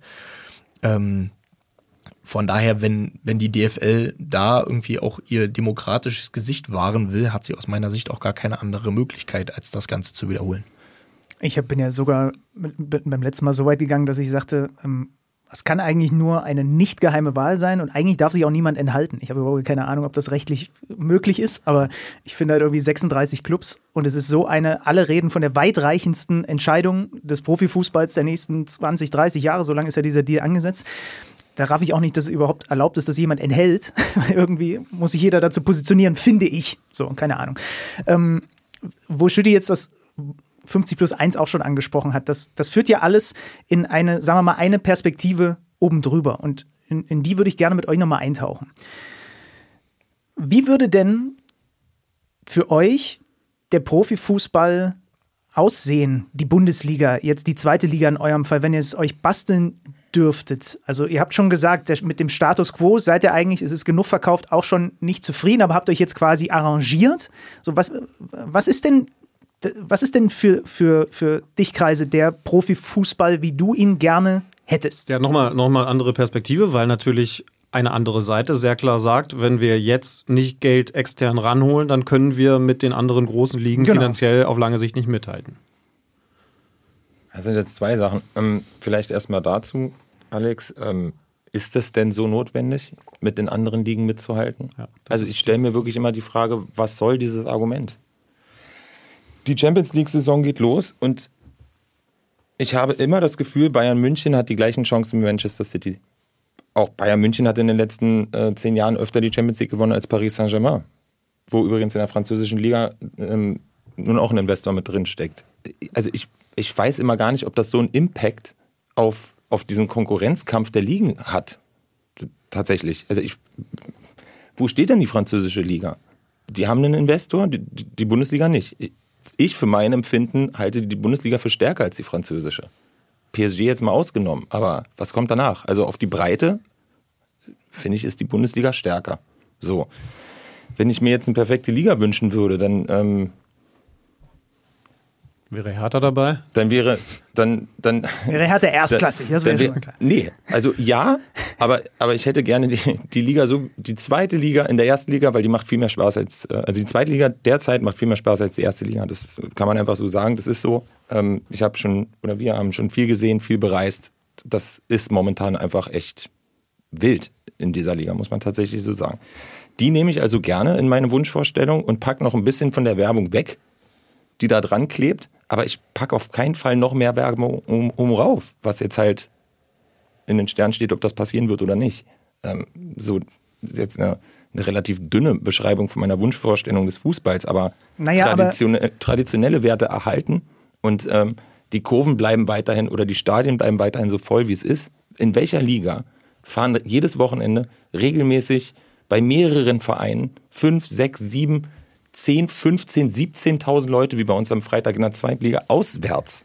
Habt ihr mitgekriegt, diesen Spieltag, ne? Mehr, mehr Zuschauer mehr in der zweiten Liga als in der ersten Als in der ersten. Ja. Aber auch in der ersten Liga sind die Gästeblöcke meistens voll. Die Stadien sind meistens ausverkauft. Dieses Produkt, so wie es jetzt besteht, ist doch erfolgreich genug. Was wollen die Leute denn noch? Ich, ich versuch's nochmal mit der anderen Perspektive. Schäfer, was ist, wenn, wenn beispielsweise, also sicherlich vor allen Dingen die DFL und den Leuten, die da dranhängen, sagen, im Moment ja, aber wir werden den Anschluss verlieren. Das heißt also, die, die guten Spieler, die wir im Moment in der Liga haben, und dann sind es vielleicht nicht nur die Haalands und Bellinghams, sondern eben auch drunter, die gehen dann nämlich nicht nur zur Premier League, sondern dann eben vielleicht, wenn es länger greift, auch nach Frankreich, nach, nach Spanien, Italien und, und Co. Das heißt also, es könnte sein, dass, dass, dass die Qualität der ersten, vor allen Dingen aber auch zweiten Liga nochmal weiter abnimmt. Würdet ihr das in Kauf nehmen? Weil auf der anderen Seite eben wenigstens weiterhin ehrlicher Fußball steht. Also ich denke mal, aus einer romantischen Fansicht würden wir das sicherlich tun. Ja, und also gut, wir sind da jetzt vielleicht auch nicht die Top-Ansprechpartner, weil wir uns einfach als aktive Fans auch wenig über ähm, Spieler definieren. Also ob da jetzt, äh, oder andersrum, äh, in Berlin, Berliner Weg ist ja quasi mittlerweile ein Begriff. Ähm, der Fokus auf, auf eben äh, ja, Berliner, auf, auf Nachwuchsspieler, ähm, darüber eben eine Identifikation, das sind ja jetzt auch alles keine großen Namen. Ähm, Nichtsdestotrotz fühlt sich dieser Weg, dieser Fußball sehr viel ehrlicher an, als ähm, hätten wir jetzt eine Mannschaft voll mit Legionären, die irgend äh, wild zusammengekauft sind. Ne? Wir hatten das jetzt gerade erst durch den Investor. So, äh, die haben wir jetzt zum Saisonende irgendwie alle verschenkt, weil sie halt total teuer waren. Ähm, und dann würde man sagen, Mensch, jetzt sind die ganzen großen Namen alle weg und Mist und irgendwie jetzt kann ich mich damit nicht mehr identifizieren. Genau das Gegenteil ist der Fall. Es sind so viele Leute Mitglied im Verein geworden wie seit langer Zeit nicht. Ähm, die Stimmung ist eine ganz andere. Einfach das, das Gefühl, man hat sich ein Stück weit auch einen ehrlichen Fußball, einen authentischen Fußball zurückerkämpft. Ähm, ich glaube, das ist deutlich mehr wert, als hätte man jetzt irgendwie eine Mannschaft voll Stars und große Namen und so. Und auch weil du sagtest, den Anschluss verlieren, da frage ich mich dann auch immer, also wohin? Also, dass die Premier League unallholbar entflohen ist, ich glaube, da sind wir uns alle einig. Alle anderen Ligen, ob jetzt äh, Frankreich, Deutschland, Italien, Spanien, so die großen vier, die spielen ja letztendlich ungefähr auf einem Level. Und ähm, da hat Kreise schon recht. Ähm, letztendlich in den europäischen Wettbewerben sind es immer dieselben Mannschaften, die da oben sind. Na, juckt euch das überhaupt? Habe ich mich gefragt. Juckt eine aktive Fanszene von Verein XYZ, ob Dortmund ins Viertel- oder Achtelfinale der Champions League kommt? Weil das ist ja immer so ein Argument, was man hört, ne? die internationale Wettbewerbsfähigkeit. Also, naja, also mindestens Kreisel hat offensichtlich zumindest ein Abo, weil für die zweite Liga brauchst du keine. So. also und, uns persönlich ist das, glaube ich, relativ egal. Also natürlich sind auch wir Fußballfans und natürlich wird auch der eine oder andere mal Champions League oder Europa League oder was weiß ich was gucken. Ähm, gar keine Frage, aber ich glaube, das macht man so nebenbei. Also da hängt jetzt bei keinem das Herzblut dran oder so. Ich fand es witzig, ich weiß gar nicht genau, war es 2013, als ähm, Bayern gegen Dortmund im Finale gespielt hat und das in Wembley stattgefunden hat. Ja. Also in England eben. Zwei mhm. deutsche Mannschaften, die das Finale ausgetragen. Das hat mir schon gefallen. Aber sonst, ja. Pff. Wahrscheinlich dann erst, wenn man, wenn es wieder den eigenen Verein betrifft. Sagen wir mal, ihr kommt zurück in die Bundesliga mit dem Berliner Weg plötzlich und plötzlich wird es halt doch relevant. Wird man als, spielt man als siebter international, was ihr bestimmt nicht ablehnen würdet. Äh, ne? Oder als Achter oder halt doch nur als Sechster. Keine Ahnung, aber das ist jetzt sehr viel Konjunktiv, ich weiß. Also ich sag mal, europäische Auswärtsfahrten sind für jede Fanszene das Salz in der Suppe. Äh, das ist einfach so. Ich finde den Punkt echt gut. Ich muss, ich muss zugeben, da seid ihr ja wirklich, also leidgeprüft auf der einen Seite, aber eben für uns natürlich auch echt gute Gesprächspartner, weil ihr seht ja den Wandel, was es eben auch für eine Fanszene bedeutet, wenn da, und also ich spreche jetzt nicht von Söldnern, aber wenn da, weil das waren sie ja nicht, zumindest meiner Meinung nach nicht, wenn da ähm, eingekaufte, auch ähm, international renommierte Leute sind im Vergleich zu viel aus der eigenen Jugend Berliner, Berliner Typen. Jürgen Klinsmann ist jetzt als Südkorea-Trainer weg, ne? Habe ich gerade gelesen. Jo, danke für die Nebeninfo. äh, eins mal die Gerüchte Küche ähm, ähm, also der Unterschied bei euch ist deutlich da und offensichtlich macht das was mit der Fanszene. Ich finde insofern die Verbindung interessant, weil auch Fans, auch Stadionbesuche, ähm, Merchandising etc hat ja eine Business-Komponente. Das heißt also, selbst wenn man es aus der Warte sieht, dann ist es für die Vereine, ist es für die DFL ja sehr, sehr wichtig, dass die Fans da bleiben. Unterschätzen die euch trotzdem weiterhin? Also diesen, diesen besonderen, die, was ist das Besondere an der Bundesliga? Es sind nicht die besten Spieler Europas, die spielen in der Premier League. Es sind technisch nicht die besten, aber wahrscheinlich würden europäisch die deutschen Mannschaften die Abstimmung beim Thema Fans gewinnen. Ja, habe ich mich jetzt mit so einer Abstimmung noch nie befasst, aber ich glaube, ich glaube schon, dass wir relativ einzigartig sind, was die Stimmung angeht in den Stadien. Also wie ich eben gesagt habe, fast alles ist ausverkauft. Äh, die Gastmannschaft bringt immer Leute mit, so dass du halt auch auf den Rängen irgendwie so ein bisschen das Battle hast. Das macht auch was. Also nochmal, um auf das Spiel am Freitag äh, zurückzukommen wo wir gegen Magdeburg gespielt haben und die da mit 17.000 Leuten drüben stehen, ist halt Kurve gegen Kurve. Und ja. die haben auch gut abgerissen. Das darf ich ja, äh, Kompliment an der Stelle, darf ich ja auch sagen. Und das macht dann Bock. Und das macht jedem Bock. Auch den Leuten, die nicht in der Kurve stehen. Die fahren nach Hause und sagen, ey Leute, was war das heute? Das ist ja, das ist ja Wahnsinn gewesen. Und ich meine, dass es das in der Form und Intensität nur in Deutschland gibt. Tatsächlich. Weiß nicht, ob das an den Stehplätzen liegt, äh, ob das daran liegt, dass man ein bisschen mehr Freiheiten bekommt. Ne? Also man kann zu Hause eine Beschallungsanlage aufbauen. Ich weiß nicht, wie das jetzt ist, wenn du bei Manchester United anfragst, ob du jetzt sowas vom Block stellen darfst. Ich glaube, da hat man eher weniger Chancen. Äh, da sagen sie dir ja noch, setz dich bitte hin, ähm, stell das Telefon aus, was übrigens gut ist an der Stelle, und hör auf zu rauchen. Steht, glaube ich, sogar auf den Eintrittskarten drauf. Ähm, das ist das ist ja nicht mehr Fußball. Also bei uns riecht's nach Bratwurst, wenn du zum Block läufst und äh, wenn du reingehst, riecht's nach Pyrotechnik äh, im besten Falle und dann ist es laut auf beiden Seiten. Und das spricht sich auch rum. Also ne, wir haben das hier auch in, in, Berlin, das Phänomen oder bei uns im Olympiastadion, ähm, wenn man da mal so durch die Blöcke guckt, da sind teilweise scharenweise Engländer, die dann halt äh, rübergeflogen kommen und die sich halt hier irgendwie dann ein Ticket holen ähm, die kommen nicht zu Hertha, weil wir so geil in Fußball spielen. Ne? Das haben wir durch den Abstieg jetzt bewiesen. Aber das, also das Gesamtpaket stimmt einfach. Die sagen, ey, bei euch ehrlicher Fußball, ein Stück weit noch bezahlbarer Fußball. Ne? Also klar, alle gucken, was jetzt das Sportliche anbelangt, neidisch nach äh, Großbritannien und man sagt, Mensch, die spielen Fußball von einem anderen Stern, aber den kann es ja keiner leisten.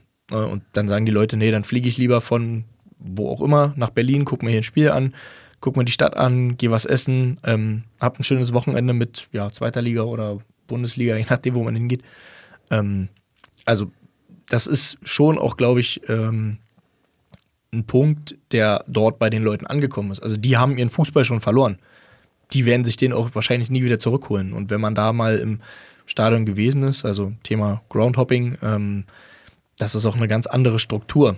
Also, das, man, alle tragen teure Klamotten und, und hauen sich irgendwie äh, die Biere rein, aber das ist halt wirklich echt, äh, ich sag mal, die Upper Class. Also, das ist mhm. jetzt nicht mehr der normale Durchschnitts-Londoner, äh, der, der jetzt zum Spiel geht. Und einmal mache ich noch den Perspektivenhopper, weil ich jetzt auch schon gehört habe, dass es aus der, aus, aus der Vereinsszene, aus dem Bereich DFL Stimmen gibt, die eben sagen, jetzt, jetzt überdramatisiert ist doch auch nicht, wenn da ein strategischer Partner kommt, heißt das doch nicht, dass sich der Fußball verändern muss. Wir haben ja deine Position sehr, sehr klar gehört. Ich, ich nehme jetzt einfach mal dich rein, weil ich, weil ich weiß, dass ihr natürlich da sowieso eine Meinung zu habt. Mal folgende Perspektive. Ich bin ein möglicher strategischer Partner und höre das, was Kreise und Schäfer gerade eben über die Besonderheit in Deutschlands Stadien gesagt haben. Gibt es für dich einen theoretischen Ansatz zu sagen, das muss ja auf jeden Fall aufrechterhalten bleiben. Also das ist ja, das ist da, so würden solche Leute ja sprechen, der Unique Selling Point, der USP der, Bundes, der Bundesliga, diese, diese besondere Erfahrung. Das ist ja genau das, was ich im Ausland, wo du ja am meisten Potenzial siehst als möglicher Investor, was am meisten ziehen wird. Das heißt also, ich werde ja einen Teufel tun, das zu verändern. Ich will das im Grunde sogar eher nutzen, nutzen vielleicht ja sogar stärken, ne, ich nehme die Perspektive ein, um dann eben daraus mehr Geld zu machen. Könntest, dir, könntest du es dir vorstellen? Du weißt, dass ich schlechte Business-Entscheidungen treffe, sonst würden wir diesen Podcast nicht so lange Du würdest auch machen. nirgendwo als strategischer Partner überhaupt in Frage kommen. Naja, also jetzt, wenn du es so beschreibst, so ganz unlogisch klingt es nicht. Also ich habe ja, ich bin noch der, der vor ein paar Wochen hier äh, erzählt hat, dass Faszination Bundesliga für mich eben genauso wie das, was auf dem Feld passiert, ist das, was abseits des Feldes passiert. Ja. So. Also das ist, das ist, und da, oh, da habe ich aber auch böse, böse Zuschriften bekommen für diese Aussage, wie ich mir das erdreisten kann. Ähm, also. Naja, nochmal, komm, ich, ich, ich spiele den Ball rüber. Also, ähm, man hört immer wieder, die Bundesliga hat in diesem Bereich auch im Vergleich zu Frankreich, Spanien. Das sagen ja sogar die Spieler, die in die Bundesliga kommen. Ne? Nee, nee, nee, aber, aber in diesem Bereich Auslandsvermarktung gibt es rein aus Business-Sicht Luft nach oben. Ja. So. Wenn man da jetzt also Hebel ansetzt, gibt es die Möglichkeit, mehr Kohle reinzumachen. Das ist jetzt wirklich ganz einfach runtergebrochen. Könnt ihr euch vorstellen, dass man damit mehr Geld macht und sich der Fußball, so wie ihr ihn sehen wollt, in der Bundesliga trotzdem nicht entscheidend verändert? Weil ich könnte mir nur vorstellen, dass das ein Argument der DFL in Gesprächen wäre. Also das ist natürlich ein Blick in die Glaskugel, klar. Ähm, also ich persönlich glaube nicht daran. Ähm, wir hatten in der Vergangenheit schon Gespräche mit ähm, dem DFB, ähm, Thema Pyrotechnik, von heute auf morgen eingestampft. Ne? Ähm, viele andere Fanorganisationen haben mit Verbänden gesprochen. Ähm, eigentlich kommt man am Ende des Tages immer aufs selbe Ergebnis. Man wird dann da irgendwie so ein bisschen medienwirksam mit dem ähm, Ring in der Nase durch die Manege geführt, aber es kommt nichts raus. So und also wir glauben einfach nicht, dass die DFL ihre sogenannten roten Linien halten wird, ne? weil auch dort ändert sich das ähm, Personal. Also selbst wenn jetzt etwas so bleiben sollte, wer garantiert uns, dass das auch in vier, fünf oder sogar vielleicht nur drei Jahren auch so bleibt? Und man muss halt ähm, immer im Hinterkopf behalten, da kommt er jetzt nicht irgendwie der nette Onkel und gibt dir irgendwie mal einen Sack voll Geld ab und sagt, macht mal, ihr kriegt das schon hin, sondern der will mindestens einen zweiten Sack Geld zurückhaben, weil er uns das Geld halt kurzfristig gibt.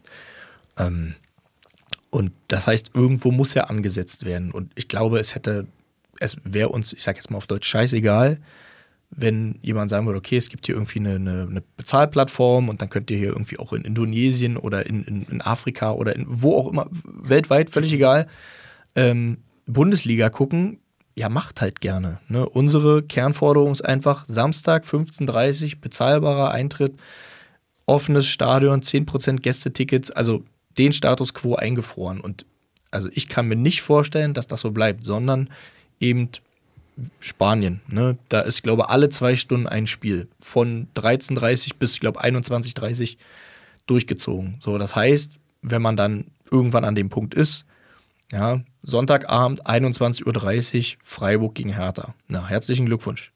Also, das kann man keinem verkaufen. Wie gesagt, das ist heute teilweise schon unerträglich, was man alles mitmachen muss. Und da rede ich jetzt mal nur von dem sichtbaren Teil. So irgendwie laute Beschallung im Stadion, äh, Showprogramm, bla bla bla, dieses ganze Drumherum tierisch aufgebläht. Da rückt der Fokus ja schon sehr weit weg vom Fußball. So, wir hatten es jetzt zwischendurch, war mal irgendwo eine Testphase mit mit GoPro-Kameras um, um die Brust und die Spieler beim Spielen, so wo man sagt, ey, alles Quatsch. Können wir vielleicht irgendwie noch ausblenden und drüber stehen, aber wenn halt solche Unsummen ins Spiel kommen, die dort jetzt halt auf dem Plan stehen, dann braucht uns keiner für dumm verkaufen, dass das alles so bleibt und da wird sich nichts ändern. Habt ihr unser Wort drauf? Also, Das sind leere Versprechungen. Abschließendes Szenario. Hertha aktuell sechs Punkte hinter Platz drei. Jetzt stellt euch vor, allerletzter Spieltag in Osnabrück.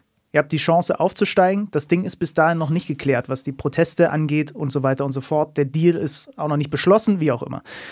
Äh, aber er schwebt da irgendwo am Horizont. Euer Team führt und spielt gut. Und ihr könnt Dritter werden mit einem Sieg.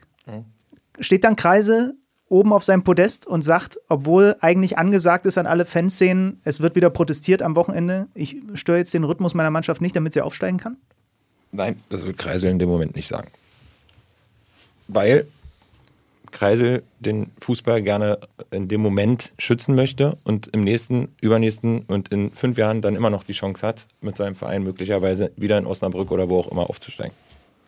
Da sind wir abschließend bei der größeren Sache, über die wir Genau, heute reden. das, das, ist, das klingt wirklich auch für mich komisch in dem Moment, wo ich sage, weil natürlich möchte ich in dem Moment den maximalen Erfolg für meinen Club haben, aber ich möchte halt auch nicht, dass das Erlebnis Fußball nach der Saison dann äh, in der Form, wie wir es kennen, endet und ab dann keinen Spaß mehr macht und äh, man sich überhaupt nicht mehr dafür interessiert, was dann da passiert.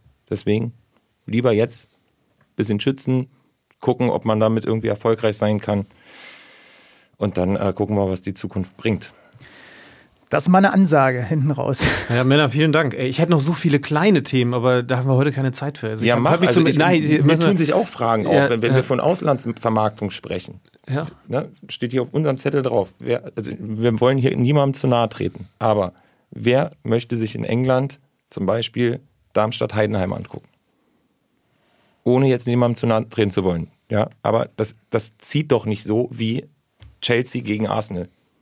Und selbst das würde ich mir nicht angucken. Aber also, Und dann ist, und dann ist euer Argument aber, du hast zumindest Böllenfalltor, Darmstadt, so wie es jetzt ist, fühlt sich noch nach Fußball an. Total. Und dann, dann ist es egal, ob international das niemanden juckt, weil es zumindest noch echter Fußball ist.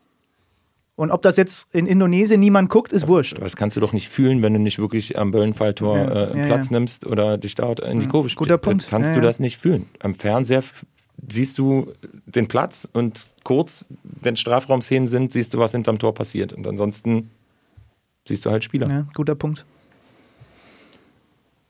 Gibt es noch was? Also, ich, ich frage mich tatsächlich auch, ähm, wie lang ist euer Atem? Ich, ich habe das Gefühl, nicht ganz kurz. Nee, der ist auf jeden Fall noch ordentlich lang. Also wir haben es ja auch in den Statements, die wir da so veröffentlicht haben, geschrieben. Also wir haben einen langen Atem. Wir sind da ja quasi weiterhin äh, der Finger in der Wunde ne, und sehen das ein Stück weit auch unsere, als unsere Aufgabe, dort ähm, ein Stück weit unbequem zu sein. Ähm, und wie gesagt, das machen wir jetzt nicht, um irgendwie Macht zu demonstrieren oder irgendwie, weil wir so Spaß am Stänkern haben, sondern das machen wir schon auch für die breite Masse. Ne? Und ich glaube, die steht aktuell so vereint hinter uns wie vielleicht schon lange nicht mehr. Ja, ich, äh, also wie, wie ist denn euer Gefühl? Weil man hört jetzt eben immer mehr, einzelne Vereine äußern sich, dann machen wir halt nochmal eine, eine Abstimmung. Habt ihr das Gefühl, es kippt gerade? Ja, vom Gefühl her ja, aber da spielt natürlich ganz viel Wunschgedanke auch mit rein. Hm, Wie es nachher tatsächlich aussieht, ja, werden wir sehen. Aber irgendwie wächst der Druck schon. Das ist mal unbestritten. Und ich glaube, es geht hoffentlich in die richtige Richtung. Und das wäre mit der größte Erfolg, den die Basis jemals errungen hätte, sollte es in die richtige Richtung gehen.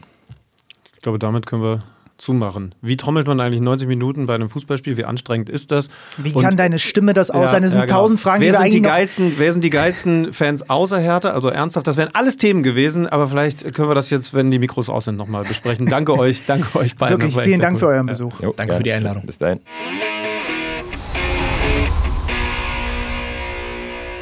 Ich glaube, es hat sich gelohnt.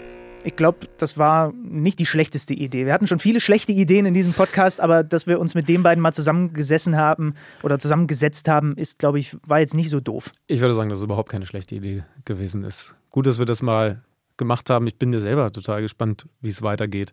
Was, was dieses weiterhin komplexe Thema angeht. Hoffentlich seid auch ihr jetzt ein Tick schlauer nach diesem ausführlichen Gespräch mit den beiden. Danke an Kreisel, danke an Schäfer. In der Zwischenzeit hat übrigens der HSV die Zeit genutzt. Hat auch einen Fan gefunden. hat sich, hat sich Steffen Baumgart geangelt. Neuer Trainer in Hamburg. Ich wusste das gar nicht, dass der HSV-Fan ist. Das Mhm. ist komplett an mir vorbeigegangen. Auch habe ich zuletzt gelesen, es gab ja vorher schon mal Gerüchte und nachdem, ihr habt es mitbekommen, Tim Walter beurlaubt wurde und ähm, nun also jetzt, was ist es, Übergangs-, Interimslösung, Polzin, dieses Unentschieden am vergangenen Spieltag an der Seitenlinie erlebt hat, ist es also Steffen Baumgart, der mit dem Hamburger SV in diese restliche Zweitligasaison geht. Also ich kann schon mal so viel sagen, ich halte das für eine sehr gute Entscheidung, aber wir haben ja gesagt, wir wollen es nächste Woche intensivieren. Genau, ich fand nur spannend in den letzten Tagen und Wochen den Social Media Account von Steffen Baumer zu beobachten, weil der war ganz schön auf Reisen mit der Family. War mal hier, mal da, äh, jetzt zuletzt auch noch auf dem Viktualienmarkt. Gut, da ist er nicht dann so weit gekommen, aber er war auch äh, in anderen Teilen der Welt unterwegs und hat offenbar jetzt tatsächlich dann schnell wieder Bock, hat er ja sogar angekündigt gehabt, ne? wenn was Reizvolles kommt, dann macht das. Und sein HSV, wie ich gelernt habe, ist also reizvoll genug. Im Moment der Tabellendritte der zweiten Liga würde in der Relegation auf welchen Verein treffen, wenn jetzt Schluss wäre? Äh, auf Köln. Genau. Oh, auf sein. Oh Gott, oh Gott, oh Gott, oh Gott, oh Gott. Oh Gott, Gott bewahre. Aber da ist ja noch ein bisschen hin. Bis dahin nächste Woche intensiver zweite Liga. Es gibt das Duell Bayern München gegen Leipzig. Ja, und wir feiern Geburtstag. Und wir haben Folge 200. Da müssen wir uns irgendwie, wir müssen uns jetzt irgendwie mit dieser Folge beschäftigen. ja. oh, wir sind so eine Schlümpfe, ey. Ja. Ja, also wir haken das hier ab und dann gibt es die große Jubiläumsfolge nee, mit Mach sie Lametta. nicht so groß, mach sie nicht so groß. Es gibt die Jubiläumsfolge. Ob sie groß wird, wissen wir selber noch es nicht. gibt die 200. Folge. Genau. Leute, schön, dass ihr bei der 199 dabei wart. Die war ja schon sehr besonders. Nochmal danke an alle Beteiligten. Schön, dass es bei den Holzners nicht brennt. Und ich bin gespannt, wie viele Bälle im Olympiastadion in den nächsten Wochen noch so fliegen. Wir werden es sehen und dann darüber diskutieren. Gerne Feedback, gerne Rezensionen und Bewertungen bei Apple und Spotify und gerne kommende Woche wieder einschalten. Dann gibt es wieder KMD. Macht's gut. Kicker meets the Zone, der Fußball-Podcast. Präsentiert von Tipico Sportwetten mit Alex Schlüter und Benny Zander.